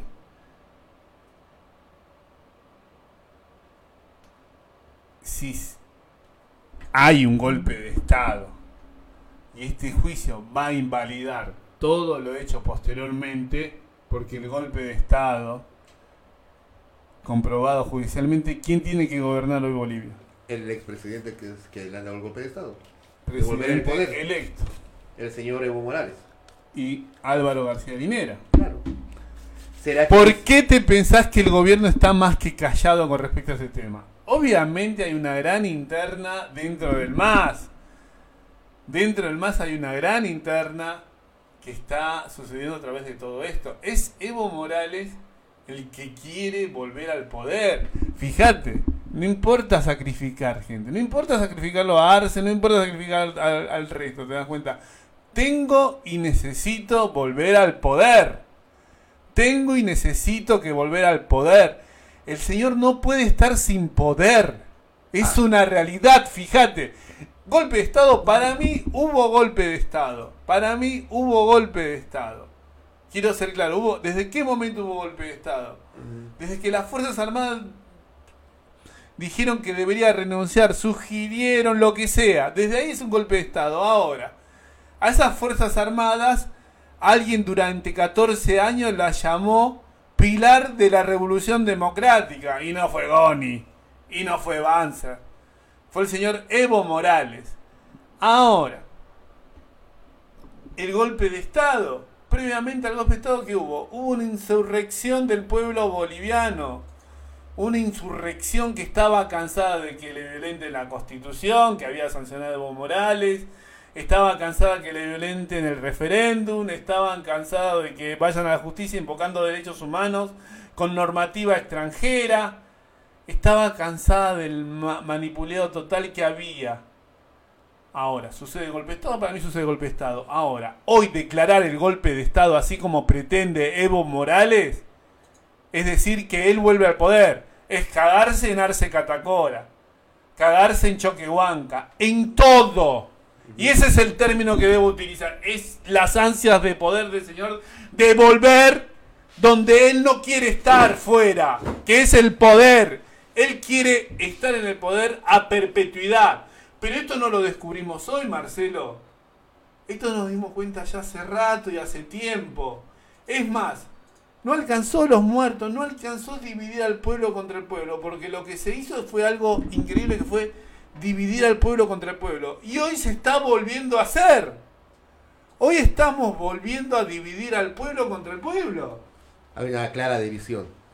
Eh, yo creo que para mí no fue un golpe de Estado. Para mí una, fue una sucesión ante un vacío de poder, artículo 162 de la Constitución Plurinacional de Bolivia, ¿no? Que sí hubo una conspiración, ¿no? Para llegar a este hecho, ha habido. Que sí, como lo dijo Doria Medina y la, la exdiputada Rivero, ha habido un acuerdo lobo. Ahora, la conspiración de policías, militares, ¿no? Eh, a la cabeza también de Luis Fernando Camacho para poder presionar a una renuncia a un señor que no reconoció eh, el voto del 21F, no reconoció al soberano, no reconoció algo que la democracia es Para mí, totalmente, eh, totalmente que es el- Camacho es un fascista. Para, mi gusto. Para, la mí, a ver, para la, coordinación de poder, ¿no? Sí. A ver, ¿la democracia qué se basa? En respetar al soberano respetar las normas. y también la Constitución Política la Plurinacional de Bolivia. Alguien las violentó y generó que estos Generó grupos, eso. estos grupos reaccionarios puedan su- hoy Camacho es lo que es gracias al señor Evo Morales. Gracias a tu voluntad de violentar la Constitución, gracias a tu voluntad de perpetuarte en el poder, gracias a la acción de cagarte en el referéndum, gracias a ir a la justicia invocando normas extranjeras diciendo que es un derecho humano el tuyo. Alguien violentó todo el orden constitucional y no fue Camacho y no fue Áñez. Esto tiene un origen porque, a ver, el golpe de Estado, y voy a pasar todas las imágenes que han las injusticias, los dolores, las muertes, los asesinatos, los homicidios, las persecuciones. Pero estas no nacen a partir del golpe, nacieron antes. Y a través del gobierno de Evo Morales también. A ver, ¿por qué no decirlo? Hoy, fíjate, el silencio del gobierno le causa preocupación a muchos. Y es porque yo creo que hay una interna de decir, yo, Arce debe decir, pará, Evo, pará un poco. Queremos gobernar un país, estamos de vuelta, el movimiento socialismo volvió al gobierno. Pará un poco, estamos gobernados, tenemos que reconstruir el país. No, a él no le interesa eso, ¿eh? Sigue de acto en acto. Acá en Argentina estaba en una mansión, tenía grupos de violenta disposición, tenía los jefes de campaña. Eh, felicitaciones, nadie se lo dijo a Santos Tito. Felicitaciones por ser jefe de campaña junto a Demar, junto a la que fue sacada del consulado de Matanza. ¿Cómo se llama esta señora? la vicecónsul de Matanza. ¿Marconi? La señora Marconi, sí. Felicitaciones a ustedes por Ahora, ¿por, ¿por, qué vuelven todos los ex cónsules en Argentina? O sea, todos los empleados. Yo creo porque, a ver, un cónsul, un embajador tiene un sueldo de 5 mil dólares, ¿no? Como premios, son premios también, te das cuenta, aparte porque hicieron muy buena gestión acá. Muy buena gestión electoral, campaña. Se rodearon de grupos paramilitares violentos, se rodearon de grupos violentos. Pero de grupos violentos. ¿por qué no se puede pedir una renovación? ¿Por qué no, ¿Quieren eh, que haya una renovación? ¿Por qué, no lo vinta socialismo? ¿Quieren que haya una a renovación? la cabeza de Luis eh, Arce Catacora como presidente. ¿Sabes quién fue ¿Por qué no sacó esa gente y metió otra gente de su confianza? Porque esta, esta gente no era confianza de Luis Arce Catacora. No es de confianza. Supongo yo. Es, un análisis mío. Es del bastión de Evo Morales. Por eso mismo. Es del bastión de Evo Entonces, ¿quién, ¿quién maneja hoy, hoy en día los hilos del gobierno? Evo Morales. Evo Morales. El mismo que quiere volver Diego a poder. Pari vuelve como embajador ante una organización. Sí, Pide a Quintana como ministro de gobierno en vez de, del Castillo. Excluyen a cuando, Eva Copa. Cuando, cuando al ministro Quinta, eh, perdón, al ministro de, del Castillo le presionan para que hagan las detenciones, ¿no? Eh, para que eh, sobre ese supuesto golpe de Estado, ¿no? ¿Qué pasa? Oh, que vaya, de, que vaya Quintana entonces. Había diputados que proponían a Quintana como ministro del movimiento socialismo. Y automáticamente, a las pocas horas, se empiezan a dar detenciones a todos los eh, personajes que estaban en este, en este hecho, ¿no? Ahora yo digo, la presión, ¿quién lo hace? ¿Quién maneja el hilo? O sea, ¿quién es lo que, lo que presiona? ¿Será que la otra sede de gobierno estará a kilómetros de Cochabamba, en el ¿Estás haciendo, estás haciendo un análisis de la política interna del movimiento al socialismo, que no se animan a hacer acá en Argentina al aire. Estás haciendo un análisis, perdón, un análisis de lo que pasa a nivel interno en el movimiento al socialismo que no se anima y que tiene sus consecuencias, tiene sus pero, no solo consecuencias, sino nombramientos acá en Argentina. Se ha nombrado en Jujuy a Juan Ino Mamani. Alguien que tuvo también repercusiones. Juan Ino Mamani es de la colectividad boliviana. Yo lo conocí allá en el 2005, 6, 7. Lo conoce muy bien el gringo. Me gustaría tener una entrevista con el gringo González a ver qué opina de Juan Ino Mamani. Gustavo, este análisis que hago, ¿está sin fundamentos?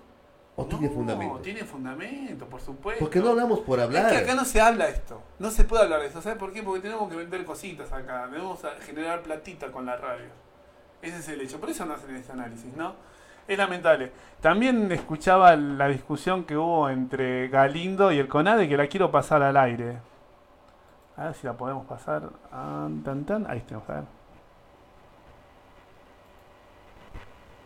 ¿Quiénes más están en la Asamblea Permanente de Derechos Humanos con, con eh, la señora Carvajal? Tiene pues todo un directorio, todo, toda ¿Quiénes son? ¿Me podrías, ¿Me podrías nombrar tres personas de ese directorio que asisten a tu CONADE? No, es que hay un problema, no asisten personas, asisten en el caso de ella a nombre de una institución. Solamente asiste, eh, a ver, de toda la asamblea solamente asiste eh, Amparo. No, eh, son parte de la, del CONADE, la asamblea permanente, asiste ella, asiste María Eugenia, que es de la departamental, Verónica Sánchez, no me acuerdo, pero es la presidenta de la Asamblea de Derechos Humanos de La Paz está Verónica Sánchez y un montón de gente, Irma y un montón de gente que son parte también del CONADE y hacen vida orgánica en el CONADE. No, es que yo estoy preguntándote otra cosa, te estoy preguntando si hacen vida orgánica en la asamblea, porque no sé si el CONADE se ha comido a la asamblea, si Amparo se ha comido a la asamblea. Sí, jamás haríamos eso. No, eh, porque son cosas diferentes. ¿El CONADE es diferente de la asamblea o es lo mismo? No, el CONADE... Eh, agrupa a la asamblea, la asamblea tiene toda la libertad de estar. ¿Cuál es la diferencia entre CONADE y Asamblea Permanente de Derechos Humanos? Que la asamblea exclusivamente defiende derechos humanos. Personas, instituciones que van a hacer sus quejas, ellos hacen su trabajo es una especie de defensoría del pueblo independiente, voluntaria, y nosotros como CONADE también defendemos los derechos humanos, pero nuestra tarea principal es la democracia y la constitución política. ¿Dónde se reúnen? En la Asamblea Permanente de Derechos Humanos. Ya. ¿Cuál es la diferencia? ¿Se han comido ustedes a la asamblea? No, no, para nada. Somos organizaciones respetuosas que estamos integradas. ¿Quién es más? Contame cómo se han... Entonces, el Waldo se ha pedido licencia porque ha candidateado. Por supuesto. ¿Ahora va a retornar? No sabemos, depende de él. Por el otro lado, el CONAD está conformado por CONADES departamentales. No, no, un ratito. Vamos a ver de toda esta lista que, que se ha estido, ¿no? Sí. ¿Qué pasó con la Fundación Jubileo? La Fundación Jubileo eh, ha planteado también su licencia del CONADE en el sentido de que el CONADE dio un mensaje el año pasado en el cual nosotros convocamos a que la población concentre el voto para dar una salida política a la crisis que estábamos viviendo antes de las elecciones. ¿Y eso no es político partidario? Hemos solicitado la concentración del voto. no es político partidario. hemos pedido que la gente concentre el voto, no a favor de un partido. Y fíjate que la situación histórica se ha cumplido. Porque la población ha concentrado el voto en torno a Luis. Posterior, no me interesa tu cuento posterior, Manuel. Estamos discutiendo. ¿tú, quieres que el CONADE sea una organización que no hable de política? No mames, pues, María. No, no, bueno, quiero saber cuál es tu proyecto. Sí. Quiero saber con quién diablos estoy. Estamos defendiendo la democracia. ¿Sabes quiénes son? Vamos a ir. No, no sé quiénes son. Puedes hacer una Quiero dejar claro que no sé quiénes son. Quiero dejar claro que no sé quiénes son. Y además, creo que la sociedad tampoco sabe quiénes son. ¿Cómo que no? No sé si son lobos vestidos de corderos o si son víboras vestidas de pájaros o qué diablos son ustedes. O de repente somos luchadores por la democracia que no te gustamos. La incongruencia. Tu masismo encubierto que tienes te hace que nos odies. es tu problema. Decir pues. lo que te da la es gana. tu problema. Aquí los interpelados son ustedes. Pregunta, Manuel. Pregunta. Eh, pregunta.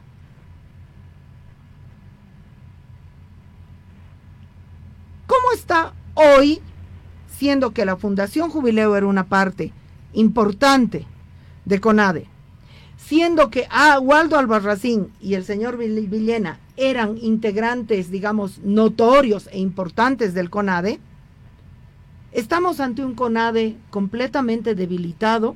¿Cómo ha sido la reconstitución? ¿O tú estás más feliz porque en realidad ahora puedes figurar más? No, lo que pasa es que se ha conformado un comité ejecutivo.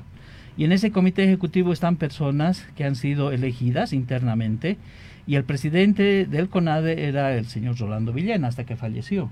Ahora actualmente queda un, un vocero, que soy yo, y queda la tarea de reorganizarnos y esa reorganización lo vamos a hacer a través de un congreso pero ahora estamos en un conflicto social. ¿Quiénes son las personas que, o sea, ahorita, digamos, la reorganización del CONADE, cuando dicen CONADE no se sabe porque hay que reorganizar, pero eso no se puede hacer ahorita. ¿Quiénes conforman el comité ejecutivo del CONADE? El comité ejecutivo del CONADE está conformado por Iván Ignacio, que es representante del CONAMAJ orgánico, en ausencia de Cristóbal Huanca, que ahora es dirigente de la COIC. Está representado por Eduardo Pinedo, que representa al CONADE Santa Cruz, el señor Danilo eh, Romano, que es el encargado de la comunicación y todo lo que hacemos a nivel de redes. Está Arturo Villanueva, que es una persona intelectual que tiene una línea de defensa de los recursos naturales. Está Lucio González, ex dirigente de la COF. Está mi persona. Y por el otro lado hay estructuras en, el departamento de Santa Cruz, en Cochabamba. Sergio eh, Alejandro Almaraz, por ejemplo, es del CONADE Cochabamba tenemos una red de plataformas y organizaciones que siguen formando parte del CONADE. Eh, ¿Es una alianza fundamental para el CONADE Fernando Camacho? No, para nada. Sin embargo, Fernando Camacho en el Cabildo en Santa Cruz ha nombrado al CONADE. Sí, nos pueden nombrar. Sin embargo, el CONADE llevó a Fernando Camacho a una concentración a la DEPCOCA. Entonces, pregunta, y séte honesto, por favor, porque no somos imbéciles. Dale. Y me da mucho disgusto. O sea, tú estás muy cómodo, pero yo sí que estoy disgustada. No somos imbéciles. Ya. Entonces, Fernando Camacho es tu problema. ¿Fernando Camacho es aliado del CONADE? No. ¿Por qué Fernando Camacho fue llevado por Waldo Albarracín a Depcoca? No, no fue llevado por Waldo Albarracín. Y si tú ves las imágenes, porque nosotros hemos sido actores en esos días. Fernando Camacho llega a La Paz y va del hotel, estaba en Calacoto, en tres vagonetas, y se va de manera directa a reunirse con Ade Coca. El CONADE no ha tenido ninguna participación. Por favor, el Waldo Albarracín lo ha llevado. No, no, han instalado la tarima y Fernando Camacho ha dado su discurso. No es cierto, no es cierto. Disculpame, pero, hemos, o sea, me estás mintiendo en mi cara de un evento, el día en el cual yo estaba también en el Hotel Casa Grande. Ya, perfecto. Y tú sabes que Camacho se movía con tres movilidades, tenía todo pagado. Con tres movilidades con hombres armados, su problema. Con paramilitares. Ahí había Así la policía, ahí está el Ministerio Público, deberían eh, haberlo detenido. Pues, entonces, a ver, estamos con Manuel Morales. Sí, yo te puedo si Fernando Camacho, te pregunto, porque esto eso sucedió hace muchos meses cuando ustedes santificaban a Fernando Camacho. No hemos Ahora pregunta, pregunta. Si Fernando Camacho no es aliado de CONADE, ¿por qué Fernando Camacho en el Cabildo en Santa Cruz hace tres días o hace dos días creo que ha sido, menciona específicamente al CONADE. Sí, nos ha mencionado seguramente, como cualquier persona lo puede hacer, pero yo te voy a aclarar que nosotros no hemos sido invitados a la reunión de comités cívicos que se ha realizado. ¿Le han exigido ustedes a Fernando Camacho que no use el nombre del CONADE? No necesitamos exigir a cada ah. persona. También Tuto Quiroga el otro día ha hablado del CONADE. Ah, Has escuchado, ¿no? A ver, eh, Manuel, eh, una preguntita, ¿no? Porque qué casual. O sea, Tuto Quiroga. ¿Quién es Tuto Quiroga según tú? Hazme una semblanza de Tuto Quiroga en un minuto. Sí, pero Carlos Mesa también hace Hazme una semblanza de Tuto Quiroga en un minuto, por Ex presidente eh, que actualmente no tiene partido político, refleja una posición de derecha. Punto. Agente de la CIA, por favor. Bueno, será pues, agente de la CIA. Agente de la CIA, operador de la CIA en Bolivia. secuestrado, haz lo que quieras pues con él, María. Ten los pantalones. De si acusas a, a una mí no me hables de pantalones, a mí no me hables de pantalones porque en los pantalones no radica nada. tu machismo guárdatelo para otro día. No creo. ¿Ya? El, el, eh, eh, en los pantalones no radica nada. Sí, pero tú eres una persona Más que, los genitales de las personas fomentando más que los genitales de las personas, más que los genitales. Yo no tengo problema de discutir Y los genitales de las personas no tienen nada que ver con hablando el de pantalones, María, no está hablando de tus tetas ni de, tus ovarios. Estoy hablando, yo también. la ropa no determina nada Pero en el carácter de las pues, personas. Metafóricamente, te estoy diciendo pues que no eres una mujer valiente. esa forma de hablar. Guárdate esa forma de hablar. Si tienes algo contra el tuto, no denuncialo, manita, haz lo que te dé la gana. ¿Podrías caracterizar en un minuto a Fernando Camacho? Bueno, Fernando Camacho es un líder cívico que se ha aprovechado de la movilización ciudadana, ha venido acá a la ciudad de La Paz a tratarse de montar en una ola, porque el comité cívico sabía que bloqueando Santa Cruz durante 60 días, 80 días no iba a pasar absolutamente nada, el conflicto se resolvía acá en La Paz, donde se estaban dando las movilizaciones más importantes porque acá es el centro del poder. Te estoy preguntando no la caracterización de tu acto heroico, sino la caracterización de Fernando Camacho. Sí, ahí está, es el actual gobernador. Un utilitario, un utilitario, eso, Como todos los políticos, incluidos los demás que tanto defiendes. Otra pregunta, otra pregunta, Manuel. ¿Podrías decirme una definición de carácter didáctico para la gente de la democracia que tú defiendes? Nosotros defendemos la democracia donde que tú defiendes, habla en primera persona. Por eso yo defiendo la democracia que se ha estado ejerciendo a través del voto y a través de las calles.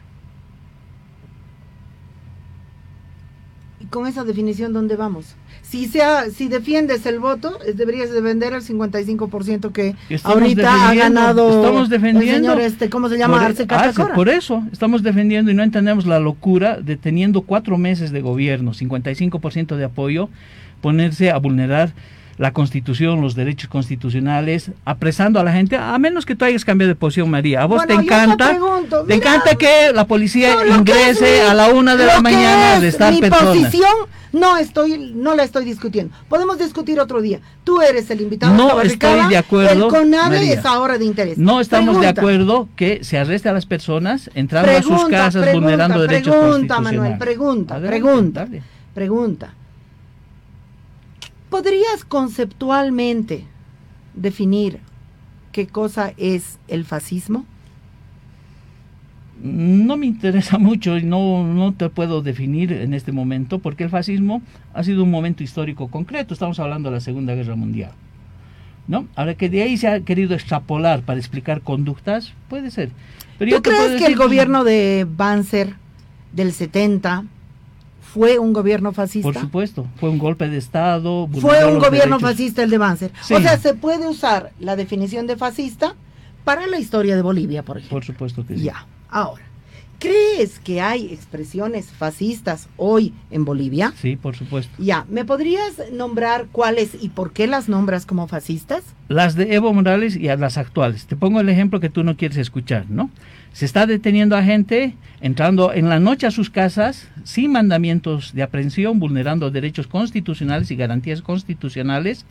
Se le está abriendo procesos por causas que no existen, que no se andan en la realidad, como el supuesto golpe de Estado, y eso es una actitud fascista. Te lo estoy diciendo con nombre y apellido. ¿Qué otras expresiones fascistas puedes identificar en el país? ¿Crees que el señor Calvo, presidente del Comité Cívico Cruceño, es un hombre fascista? No sé, puede ser, pero yo no lo veo en gestión de gobierno. No lo ves. Porque el fascismo, mamita, no es solo pues ser radical. No me trates de mamita porque yo no te trato de papito. Ya. ¿Ya? Yo soy María, tú eres Manuel. Perfecto, María. Sí, pero tú también ponte a pensar que el señor Calvo, al cual también lo odias, perfecto, es tu problema. No está en función de gobierno. No está en función de gobierno. No está en función de gobierno. El fascismo solo puede ser gubernamental. Sí, llega, se apropia del Estado y a partir del Estado el fascismo solo puede ser gubernamental. Sí.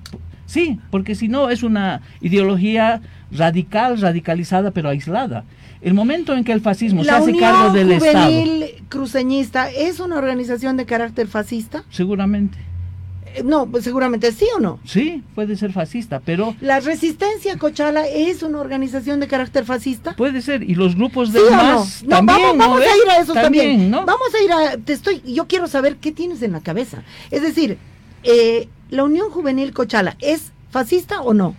Ha actuado con actividades que podríamos denominar fascista. El momento ¿Cuáles en que ha son las la actividades fascistas el racismo, que te han la parecido... persecución, la confrontación? Eso de ir en motos a sacar la mugre con palos a los opositores se ha dado en los dos bandos, María. Ya, bueno, y por eso se justifica en ambos bandos. En ningún caso se, y por eso no eh, estamos en la contra. La Organización de Mujeres Campesinas Bartolina Sisa es una organización de carácter fascista. Es una organización corrupta en estos momentos, María. Pero eso te estoy preguntando, ¿es una organización de carácter fascista? Yo creo que sí, porque en determinado momento están actuando como una fuerza parapolicial. Acuérdate lo que ha pasado voy en 2019. A preguntar, voy a preguntar, ¿hay alguna organización que no sea fascista?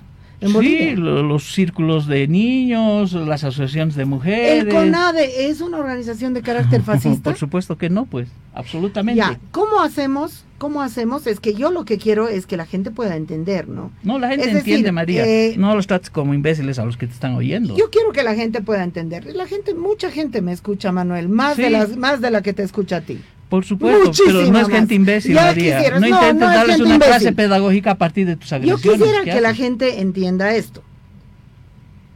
Entienda esto. ¿Cuál es el parámetro?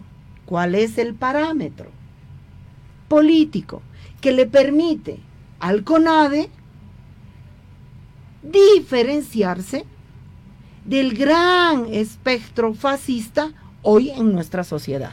Tú no puedes acusar a nosotros de fascista. Y nos diferenciamos. ¿Cuáles son los elementos? No te estoy acusando. A partir de todas las acciones que hemos desarrollado. ¿Cuáles son las acciones que hemos desarrollado? Defender la democracia frente al fraude. Hemos defendido los recursos naturales frente a Yanine Áñez. Nos hemos opuesto a aquella candidate.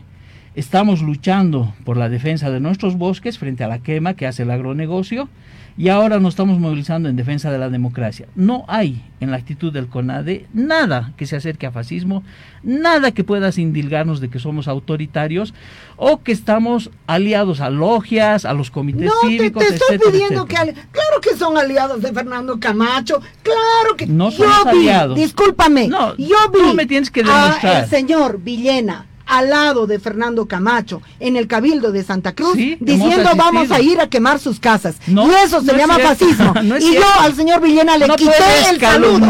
a una las grabaciones de televisión están a ver, no, demostrame, María. Ten la valentía, María. No calumnies a una persona muerta. Eso no, no te acepto. importa. Ese es una persona muerta que no tiene derecho a defenderse. Ni siquiera puede venir aquí a decirte que es una, una vil mentirosa. El señor Villena hermano, estuvo, El señor Villena estuvo al lado de Fernando Camacho sí, pero, diciendo eso vamos es una a mentira. a quemar casas. Sí.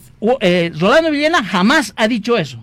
Demostrámelo, no, lo ha María. dicho, no, no, no, no lo ha dicho él. No seas escucha, pelotuda, escucha pues, bien. No seas pelotuda. Escucha no bien, "Ha estado Manuel, ahí". escucha bien. Yo no he Él dicho no ha que dicho, es una yo- Él no ha calumnia. dicho, él Es ha estado. vil calumnia. Él no ha dicho, él ha Ah, estado qué bien. parado al lado No de ha dicho, Fernando no ha Camacho dicho, no ha cuando dicho. Fernando Camacho decía eso al conjunto de la Al sociedad. juicio patearlo a Fernando Camacho. No puede No, María. estuvo parado al lado, avalando, legitimando ese, ese anuncio. Puede Y no parado. dijo, señor, no, el CONADE no hace eso. Señor, eso no es respetar los derechos humanos. Estaba Fernando Villena estuvo ahí al lado. Sí, pero no lo puedes acusar María. Y lo más cobarde. No aunque es cobarde, por favor. Lo más lo cobarde. dije cuando él e inaceptable, María. Lo más cobarde e no, no. inaceptable. Habla de un- Albarracín Es que lo llevó a Fernando María. Camacho a Depcoca.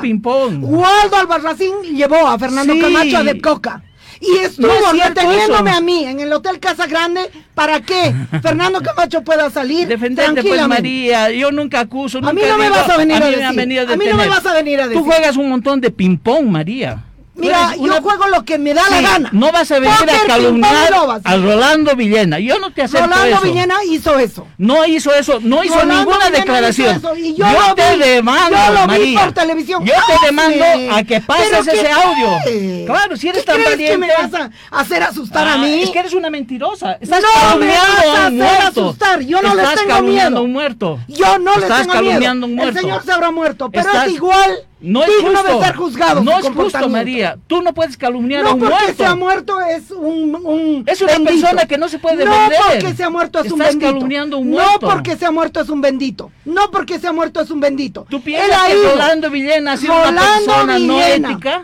Rolando Eres una Villena. persona no, que Rolando Villena no ha Rolando tenido Villena ha ido al Cabildo de Santa Cruz en representación del CONADE. Sí. En ese Cabildo de Santa Cruz, Rolando Villena estaba parado exactamente al lado de Fernando Camacho, el momento en que Fernando Camacho ha dicho, Vamos a ir a quemar vamos casas. a ir a quemar sus casas. Sí, ¿y quiénes han quemado casas, pues María, acá en la ciudad de La Paz? bueno, ¿Quiénes han quemado Pumas bueno, Cataris? bueno. Fernando Camacho. ¿Sabes qué? No, se seas sabe. ¿Sabes qué? No ¿Cómo se que sabe. no se sabe? ¿Sabes qué? No se sabe. Porque Se aquí sabe. nadie quiere esclarecer. Ah, se aquí sabe. nadie quiere Aquí hay una esclarecer. cortina de impunidad. quiere, eh, que esclarecer No, pues se ustedes. tiene que esclarecer. Bueno, Hay Manuel. un juicio de las personas que han... Y ahí teníamos el discurso encendido entre María Galindo y el señor Morales. Ay, estoy haciendo algo que estoy haciendo mal. El señor Morales en. ¿Cómo se llama? En esta barricada, ¿no? Que es la gran discusión que hay en Bolivia, ¿no, Marcelo? El, poder del micrófono, ¿no? Sí, el poder del micrófono, qué interesante lo que dijiste, el poder del micrófono, ¿no? Realmente es la primera vez que a María Galindo la paran en fresco. La gente del CONADE la paró en No sé si la primera vez, había una vez la que me acuerdo la- que la dejó- pararon. Pero la impunidad, la impunidad que ella quiere esclarecer, o sea, en Santa Cruz llamaron a quemar las casas, supuestamente, y no quiere aclarar las casas quemadas en La Paz. Sí, aparte de la persecución que tuvieron miles de obreros también en Bolivia, eh, algo alarmante. Para ella no cuenta Casimira Lema. Caserina Lema, la periodista, ¿no? Que No la cuenta, casa ¿no? fue- no, no cuenta, no cuenta. Lo del tema del incendio de los Pumas Católicos tampoco cuenta, ¿no? Acá nos, Fernando, muchísimas gracias, nos dice eh, el- en un spot de Neymar en Quechua y el machismo en la colectividad. Ah, Fernando me dice, disculpa. Eh, Susana Rivero y Julio Peñalosa como grandes ma- magnates vivían en Puerto Madero, acá en Buenos Aires. Reinaldo dijo que el cónsul general en este momento gana arriba de los 8 mil dólares.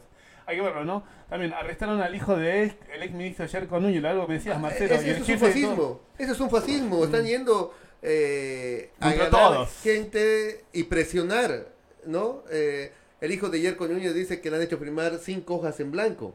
Sí, el ex jefe de toda la policía boliviana no lo sabía esto con la intención de usar un anzuelo para que se entregue Yerko. Lo arrestaron a él para que Yerko Núñez él, se entregue a, ¿cómo se llama?, a las autoridades.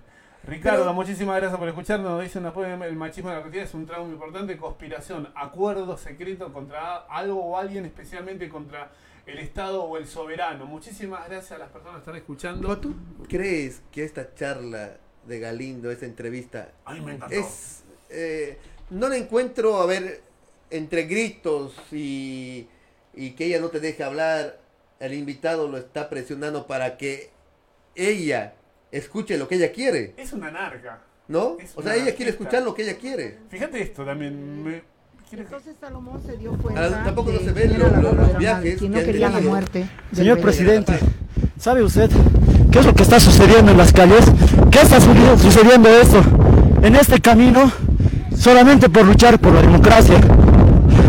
Yo me llamo Yamil Amir Carrera Posada, soy un estudiante del último año de medicina y yo no he venido por nota, no he venido porque me paguen para esto. Entienda, señor presidente, al principio ha sido un buen presidente usted, luego ha echado a perder todo por la juntucha de gente que tiene alrededor. Entienda, como yo estoy sangrando, muchos más van a sangrar hasta que usted se vaya. Que, es, que, lo que pasa es ya la gente cansada, Gustavo, de 14 años de vivir con un mismo presidente. Hoy, ¿quién gobierna? Hoy la pregunta que nos hacemos, ¿quién gobierna? Claramente, Evo Morales quiere volver al poder. Es algo que no podemos dejar de decir lo que se dice entre pasillos. Evo Morales quiere volver, pero no le interesa darse catacora, no le interesa los muestros, desencata. Bajo ningún punto de vista para mí, yo lo entiendo, no, le interesa el proceso de cambio, no, le interesa el bienestar de Bolivia. Está afianzando de vuelta las diferencias en Bolivia para volver al poder. Quiere que se haga declarar el tema del golpe de Estado para todo acto jurídico posterior sea totalmente inválido, nuevamente, eh, sea declarado inválido para estar en el poder claramente, y lo decimos con toda la humildad y honestidad que podemos tener nosotros, que somos simplemente personas migrantes bolivianas en Argentina, pero con una lectura de hacer algo. ¿Qué importancia en la democracia la alternancia de poder? Lo que no pudo lo que no pudo comprender el señor Evo Morales. Lo que no quiere creo viste la alternancia de poder es fundamental en la democracia Gustavo. Sí sí sí por supuesto y cuando alguien esté en el poder y se apropia del poder no respetando al soberano no respetando la constitución plurinacional de Bolivia durante 14 años entonces eso ha sido lo que ha llevado esta conspiración para presionar la renuncia. Sucede lo que sucede. ¿No? Que, los soberanos, que el soberano vaya a, a reclamar que ya basta de... Porque ha habido, dentro de esos 14 años, ha habido también procesos muy grandes, Gustavo. Ha habido... Nadie cuestiona... Ha habido, ha habido eh, Acá hay algo... discapacitados Totalmente con represión compulsiva. Pero hay algo en la esto. calancha. La gente sabe lo que te dicen algunos, el mejor gobierno de la historia de Bolivia. Es que su momento era el mejor gobierno Pero hay algo, empezó. ¿Quién cuestiona? ¿Quién no cuestiona? La verdad que algunas preguntas me dicen, fue el mejor gobierno de Bolivia. Y la pregunta es yo, ¿quién cuestiona eso? ¿Estamos discutiendo cuál fue el mejor gobierno o estamos discutiendo que hay que respetar el tema de la constitución y las normas, ¿no? Es que nadie puede negar que en su momento Evo Morales y lo mejor que hizo, lo mejor que hizo fue la inclusión, la inclusión a, la zona, o sea, a los indígenas. Sí, la persona jurídica. a los campesinos. Bolivia, lo mejor, que hecho, lo mejor que ha hecho. Pero, dale poder a gente que no está capacitada y gente, esta gente que no está capacitada con el poder hacer, hacer corrupción. Tienen todo el derecho a eso. Yo creo que tienen todo el derecho, uno cuando gobierna, a meter a la gente que quiere. Ahora, lo que no tienen derecho es a transgredir, a violentar las normas establecidas, y menos las que ellos hicieron. la corrupción en, primer lugar. Fondo indígena. Bueno, ese ya. Igual, o sea, varias yo creo que ya estamos por otro lado en el tema ese. Fíjate, lo de Gabriela Zapata. Ex amante de él, ex novia, ¿Se supuestamente tuvo un hijo. Como dicen, ¿se lo planta Gabriela Zapata? Creo que no, porque él lo, él lo reconoce. Él dice, sí, he tenido una relación con ella y he tenido un hijo con ella. Después, esta misma haciéndose pasar por abogada en el gobierno de Evo Morales, firmando contratos en un edificio público, firmando contratos, contratos con la CAMC, la empresa china que tiene contratos multimillonarios. Abogada sin experiencia para poder tener ese, ese lugar de trabajo. Y que al final no, fue nunca abogada mm. también, ¿viste? Pero bueno, es terrible. Hiciste una nota en la semana, eh, Marcelo, la tenemos en punta. ¿Con quién? Con el nuevo embajador, el nuevo cónsul. Santos Tito Vélez, ¿no? Tuvimos la oportunidad de hacer una entrevista y poder también ver cuál, va a ser el trabajo del consulado. Muy interesante, la pasamos a escuchar, ¿te parece? Vamos. Muy buenos días, eh, nos encontramos eh, exactamente en la Plaza Miserere, en, el consulado de Bolivia, del Estado Plurinacional de Bolivia en Buenos Aires. Nos encontramos con el, con el cónsul ya designado Santos Javier Tito Vélez. Recordemos que el ingeniero nació en Oruro el 30 de enero de 1964, es ingeniero político y ex senador boliviano, es gobernador, ha sido ex gobernador de Oruro y es embajador de, Bolivia en Argentina. Muy, buenos, muy buenas tardes, eh, señor Cónsul. Muy buenas tardes, un saludo cordial a toda la colectividad boliviana aquí en la hermana República de Argentina. Eh, saludar con mucho afecto y cariño a todas las bolivianas y los bolivianos que radican en cada una de las eh, provincias, en particular aquí a nuestros hermanos y hermanas eh, que viven en Buenos Aires. Nosotros estamos ya a disposición de la colectividad boliviana. Ah, el día lunes llegamos, arribamos al aeropuerto de Ezeiza y desde ese día ya cumpliendo nuestras funciones eh, que para nosotros es fundamental, es importante porque tenemos que darle a nuestra población eh, toda la calidez humana primero, porque eso es fundamental, y atender sus diferentes tipos de trámites que requiere, las dificultades que tienen, los problemas con que tropiezan. Eh, por supuesto, nuestra, nuestro consulado general va a estar abierto siempre para cualquier eh, ciudadano boliviano que pueda venir y nosotros por supuesto los vamos a atender, les vamos a escuchar cualquier requerimiento que tengan. El hermano Ricardo Díaz ha estado trabajando muy bien a partir de enero de esta gestión. Eh, hizo una transformación de la imagen que se tenía respecto a los funcionarios que han manejado el consulado general durante la etapa del golpe de Estado.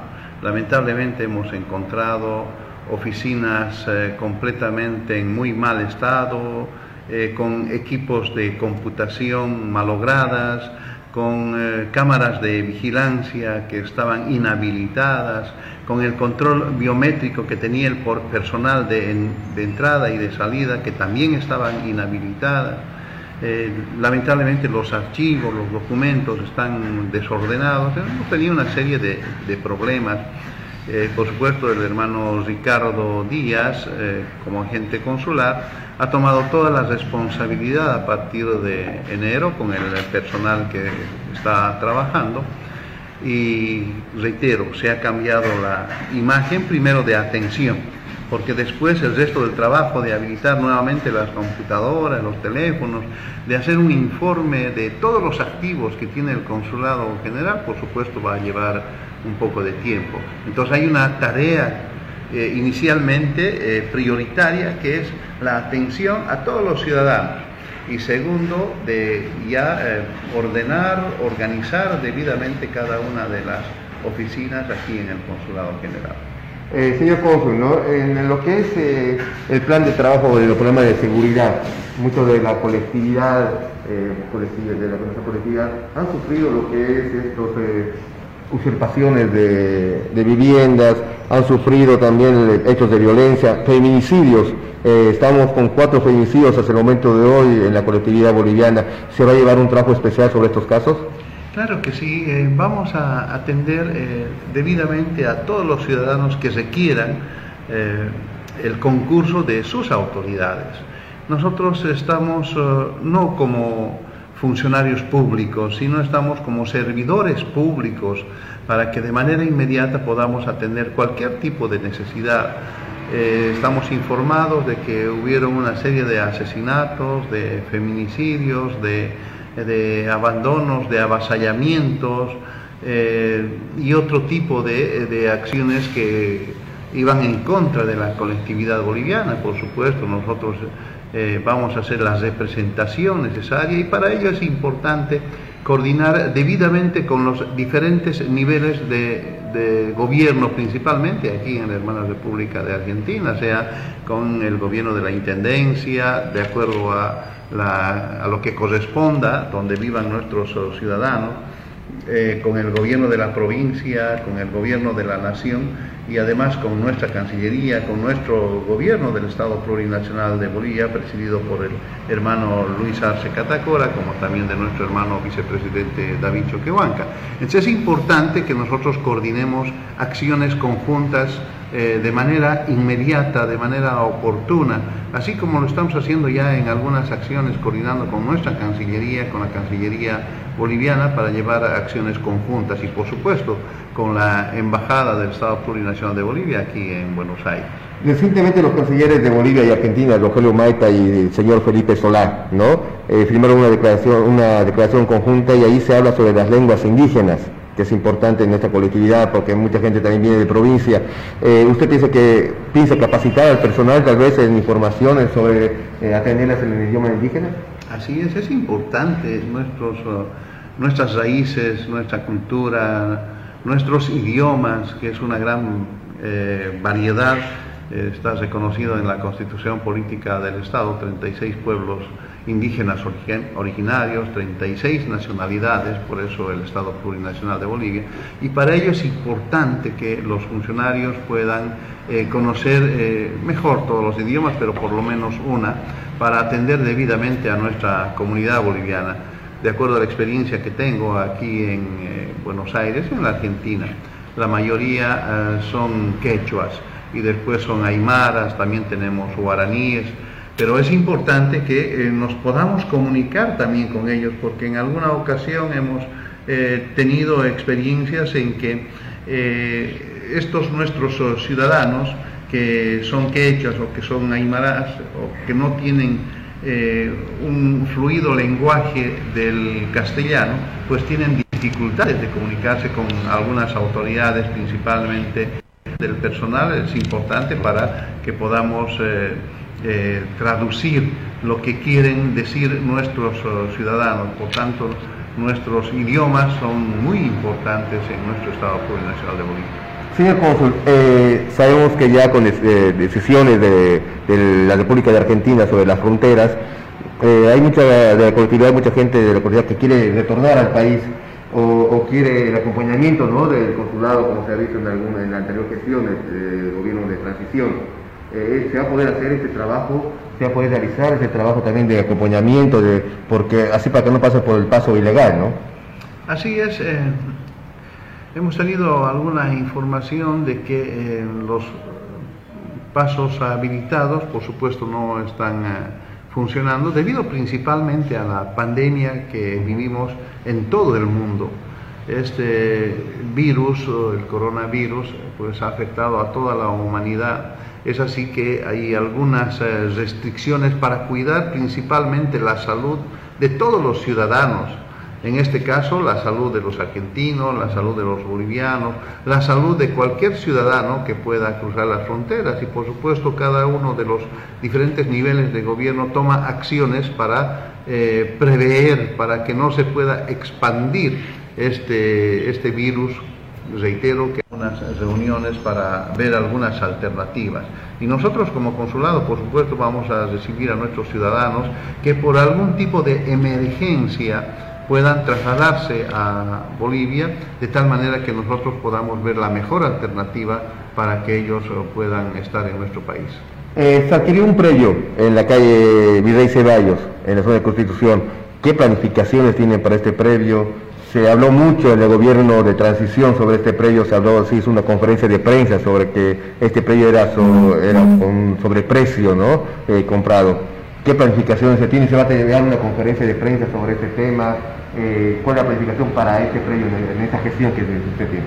Tenemos instrucciones precisas de parte de Cancillería de poner en funcionamiento esta infraestructura que se ha adquirido anteriormente.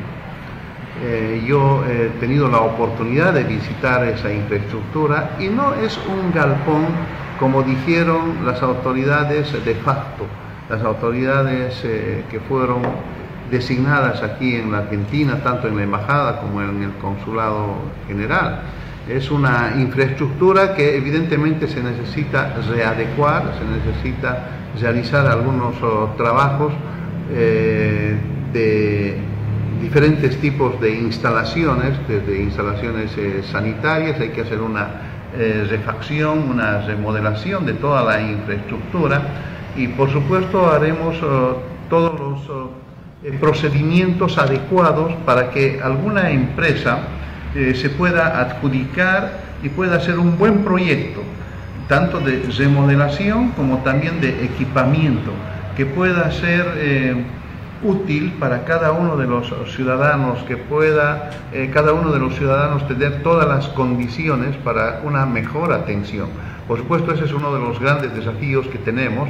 Va a depender mucho de la eh, disponibilidad de los recursos económicos que se eh, nos puedan transferir para hacer este trabajo. Lamentablemente, el Estado boliviano durante el golpe de Estado ha sufrido un desmantelamiento de la economía.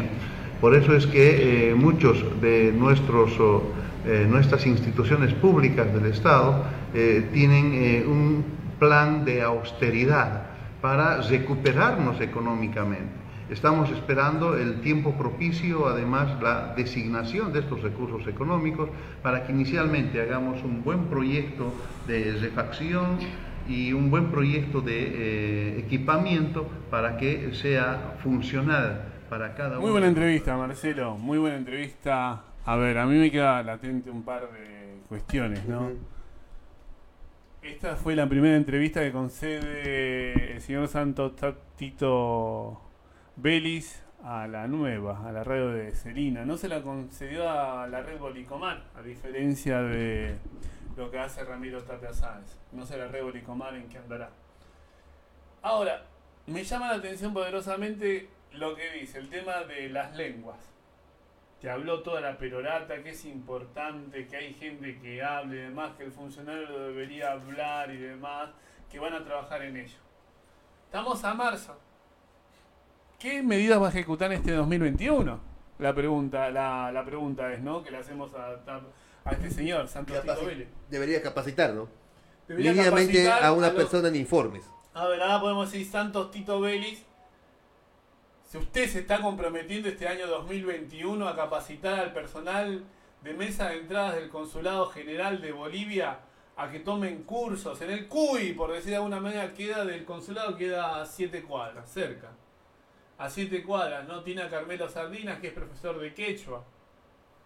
¿Usted se compromete, el Estado boliviano se compromete a pagar estos cursos? A la Universidad de Buenos Aires, Argentina? La pregunta es, porque me habla muy lindo, está muy bueno lo que dice, el tema de las lenguas. Yo no conozco un boliviano que hable guaraní, te digo la verdad. Omar, ¿conocemos algún poco? ¿Conoces ahí en la calle algún boliviano que te hable guaraní? Celso habla porque es paraguayo, pero después yo no lo conozco. La verdad tampoco vos te cruzaste... No. no. Gente que habla aymara, sí, conocemos. Gente que habla quechua, un montón conocemos. Entonces, entendemos que Santos Tito se va Santos Tito va a trabajar para que el personal de mesa del consulado boliviano, y no solo de mesa de entrada, sino de atención al público, este año 2021 van a realizar cursos para hablar quechua de Aymara. Si no es quechua, es Aymara. Si no es Aymara, es quechua. Me parece muy importante. También con respecto al tema del predio, dice que tiene instrucciones precisas para, para el lugar. Instrucciones precisas significa que le dieron una partida presupuestaria. Porque sin partida presupuestaria no se va a hacer nada. Dice que fue esto que el gobierno de facto, el tema del dinero y demás del año pasado. Pero en el 2018-19, ¿qué hicieron? ¿Cuánto dinero se invirtió?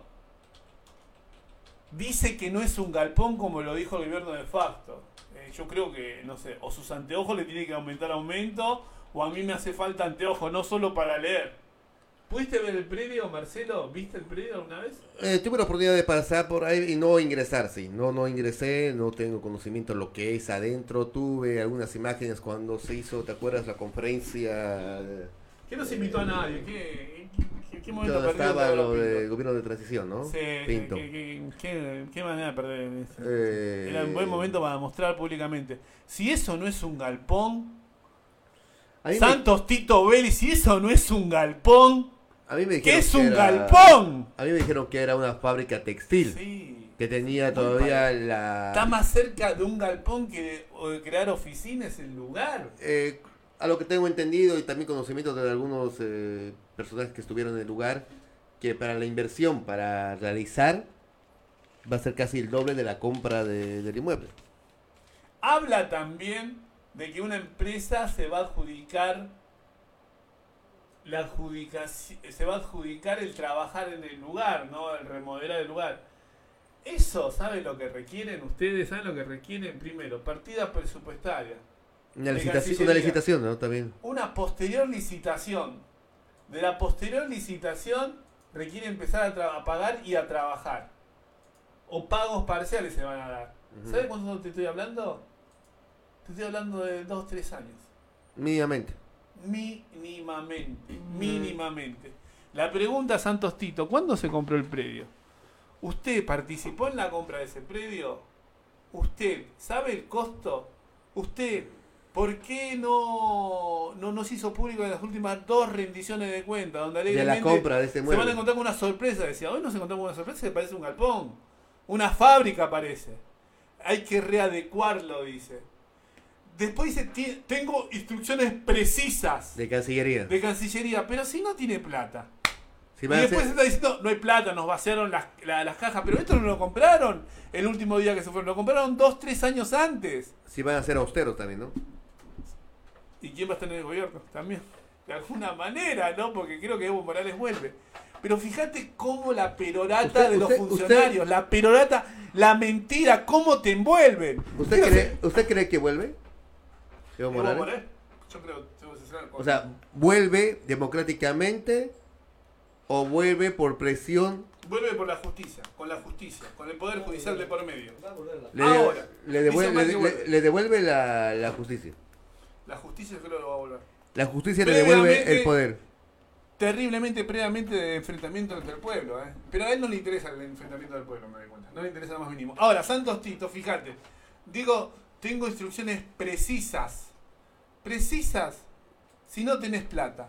Precisas si hace falta una partida presupuestaria. Precisas si hay que llamar a licitación a una empresa que se presente con los pliegos. Precisas, estás hablando de 3, 4 años. Precisas, precisas. Aquella más precisa. Segundo, si eso no es un galpón, ¿qué es? Es una fábrica, pero nada, nada que ver con un tema de oficina. ¿Por qué? Y le pido a Santos Tito que abra el predio a la población. Abra el predio que compró usted junto con Ademar Balda y Sito Valdés, se lo abra al periodismo de la colectividad boliviana. Hab- hablemos con transparencia, actuemos con transparencia, actuemos abiertamente, actuemos democrática y colectivamente. Decir que tiene instrucciones precisas es un gran mentiroso, pero mentiroso. Porque sabes que necesitas partida presupuestaria que hoy en la entrevista está diciendo, no tenemos, el gobierno anterior vació todo, pero no lo compraste en el 2019. La pregunta es qué año se compró, creo en el 2017. Y la pregunta, y hay algo, eras vos embajador, no consultaste con la población, no dijiste el lugar. Yo creo que lo querían presentar cuando Evo Morales estaba haciendo campaña. Lo querían presentar y no les dio el target. No les dio la Era, no era el time, ¿no? El tiempo. Ahora, qué fácil es hacer rendiciones de cuenta y callarte números, porque hasta ahora callan números. La última rendición de cuenta de Santos Tito fue en base a la expresión cultural que se realiza en Avenida de Mayo y demás. Una vergüenza. ¿Pudo participar en esa conferencia? Yo ¿En ese participé. Yo fui- ¿Pudo preguntar? Sí, cuestioné, está, está en la red. Sí, sí, sí. Sería sí. bueno verlo el domingo. Estaría bueno. No, me, Nelly Dacuña, la actual directora de Lotería Nacional, me miraba con cara de bronca. Ahí estaba Gonzalo Albino. Ahí en esa última rendición de cuenta, ¿me haces acordar de él? Está Gonzalo Albino donde digo, debo dar agradecimiento porque lo que están haciendo este gobierno actual no lo hizo nunca nadie. ¿De qué parte, qué, qué función cumplía él? Gonzalo Gonzalo Albino? Albino ¿O estaba como periodista, no, como, estaba sentado ahí junto a todos nosotros.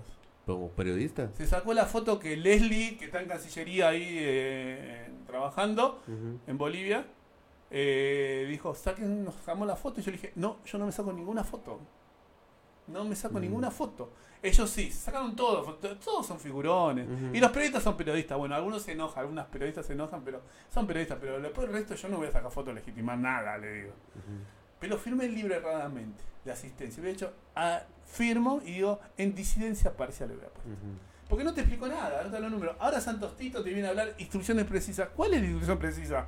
Si nos informa, nos gustaría saber. Y bueno, esperemos que ahora en este mes de marzo, para abril que comienza el CUI, y creo hasta por Zoom deben comenzar las clases, que le paguen al personal de mesa de entrada, le paguen eh, el curso. Ahora, no hay plata, Dicen, estaban diciendo por las redes, creo que cobra 8 mil dólares, 5 mil dólares. Aparentemente. ¿Cuánto es 5? ¿Cobrar 5 mil dólares a 140 mil pesos? ¿Cuánto es? A ver. Sacamos la cuenta, Marcelo, ¿te parece? 140 mil el cambio. ¿Pero va a sacar en, en dólar blue o en dólar En el blue, oficial? eso, sí, eso. ¿Lo cambiará en el Banco Nación de Argentina o lo va a cambiar en una cuevita de... 700 mil pesos. 700 mil pesos cobra. Si hacemos a 5 mil dólares, ¿no? Que cobra por mes. Esos 700 mil pesos, perdón, 700 mil pesos. Con que destine 100 mil pesitos es una contribución militante de izquierda, socialista, a los No. trabajadores. No, difícil. ¿Te parece? Difícil. No hay ¿Cuánto le costará el. ¿Curso? No, no, no. ¿Cuánto le costará el departamento alquilar ahí en 50 mil, 60 mil pesos? Mínimamente 60. 60. Mm. Con 150, 200, un socialista vive o no? Puede repartir ahí en... 300 mil. Y me queda todavía la mitad, más de la mitad me queda. Qué lindo fuera que apliquen el socialismo, ¿no? En el. Claro, pero Qué bueno. lindo fuera que se aplique el Pero si socialismo. los militantes que dicen socialista están con el movimiento Evita, que es escandaloso, que es escandaloso lo que están haciendo. Vámonos con esta información. Hasta el próximo domingo. El Comité Cruceño articula una reunión con autoridades opositoras electas en contra de la persecución política. El presidente del Comité Cívico Pro Santa Cruz, Rómulo Calvo, envía cartas de invitación a 18 personas entre alcaldes, gobernadores electos y candidatos de los mismos cargos del bloque de la oposición a una reunión de emergencia en defensa de la democracia en contra de la persecución política prevista para este lunes 22 de marzo a horas 9 de la mañana en instalaciones de la capital oriental. Los invitados son Eva Copa, alcaldesa electa de la ciudad del Alto, Iván Arias de La Paz, Manfred Reyes Villa de Cochabamba, Ana Luisa Riz de Pando, Cristian Cámara de Trinidad, Johnny Lali de Potosí y Johnny Fernández Saucedo de Santa Cruz. También cursó invitación a Raúl Alvis, del alcalde electo de Cotoca, Regis Medina de Montero, David Ansaldo de Camiri, Carlos Dorado de San Ignacio. Después tenemos a Luis Fernando Camacho, gobernador electo de Santa Cruz, y Alejandro Unzueta, gobernador electo del Beni. Calvo firmó notas de invitación también a Damián Condori, candidato a gobernador de Chuquisaca, Rey Ritter, candidato a gobernador de Pando, y Oscar Mondes, candidato a gobernador de Tarija. Este 22 de marzo a las 9 de la mañana se va a llevar una reunión de emergencia por la persecución política y la democracia en Bolivia, Gustavo. ¿Qué sucederá? Qué fuerte, ¿no? Qué fuerte ¿no? lo que Estaremos, en en- estaremos eh, estando en contacto en Bolivia. Seguramente vamos a estar el domingo con Karen Carrillo, vamos a estar con nuestros corresponsales de Bolivia para poder estar en contacto Ah. y traer la información. Acá todo es pura especulación de las organizaciones partidarias, ¿viste? Si la justicia, como estamos analizando, y la justicia devuelve el poder eh, a Evo Morales, la población de Bolivia, no digo toda la población, no generalizamos, los pititas, ¿Qué son los pititos, no? Áñez, Áñez. Volverá, dará un... Para mí Áñez tiene que estar encarcelada. Áñez tiene que estar dará- encarcelada por las muertes de Zancata y ¿Las pititas darán otra vez el golpe? Arce lo dará. Arce lo dará. Porque Arce este- es ahí, es un muñeco de Arce- torta. Ar- Hoy Ar- es un muñeco de torta. En la semana se le vio, ¿no? Los huevazos. eh, No, no, no, no, no hablamos Tarija. de los huevazos. nos- nos Las faltó tiempo, mujeres. ¿no? Las mujeres insatisfechas de Tarija. El alcalde de Qué electo, terrible ¿no? decir Terrible, eso. ¿no? Pero ninguna Nosotros- feminista dice nada acá. Nosotros le vamos a atender. La vamos a atender. Omar, vamos a atender a esas solteronas, ¿te parece? Vamos. Qué lamentable. Somos masistas, aguante. Nadie nos dice nada, gozamos de impunidad. Una vergüenza. Una vergüenza. Y, las militantes se dicen, vamos por el defensa del proceso de cambio, pero dice que van a toda opinión distinta, son solteros, solteronas que andan necesitadas y hay que atenderlas. A ese grado se llega de impunidad de decirlo y que nadie diga nada. Ve, Mirko dice, basta de Galindo. Eh, Mirko, un saludo grande a toda la audiencia también que nos sigue. Eh, ya vamos a estar en contacto con toda la audiencia, vamos a poder recuperar o comprar un nuevo celular después del atraco que hemos sufrido hace dos semanas atrás. Qué difícil es levantarse cuando te sacan toda una cuenta de mercado pago. terrible, verdad, terrible, lo tengo que terrible decir. que te. De celular y ahora no solamente te roban el celular y lo venden. Está, te vacían el mercado, las cuentas eh, bancarias. Qué peligro, qué peligro, ¿no? O sea, es un 30, peligro. 40 lucas un celular óptimo. No, no me digas, no, no, no, no, no, no, no, no hablemos ni de precio, por favor. Ricardo me dice, es interesante la tergiversación de Santos Titos, de gobierno, de transición a gobierno de facto, discurso que quiere instalar. Primero tiene que llamar a acondicionar a concurso para formulaciones de anteproyectos, antes de licitar. ¿no? Gonzalo Albino no dejaba de hablar como ciudadano de pie. Gabriela Roca Salvatierra, si Áñez va a la cárcel, Evo igual tiene que ir. Ah, nos olvidamos de Evo Morales con todo lo que es estrupo, eh, pedofilia, eh, el cercar ciudades.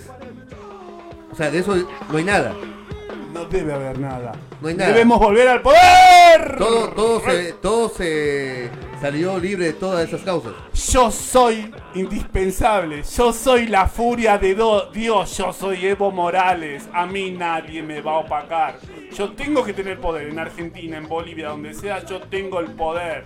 Y yo llamo a la rebelión del pueblo porque yo tengo que estar arriba de todo. Arce Catacó era un compañero, muy importante, pero un muñequito de torta. Un títere. Un títere.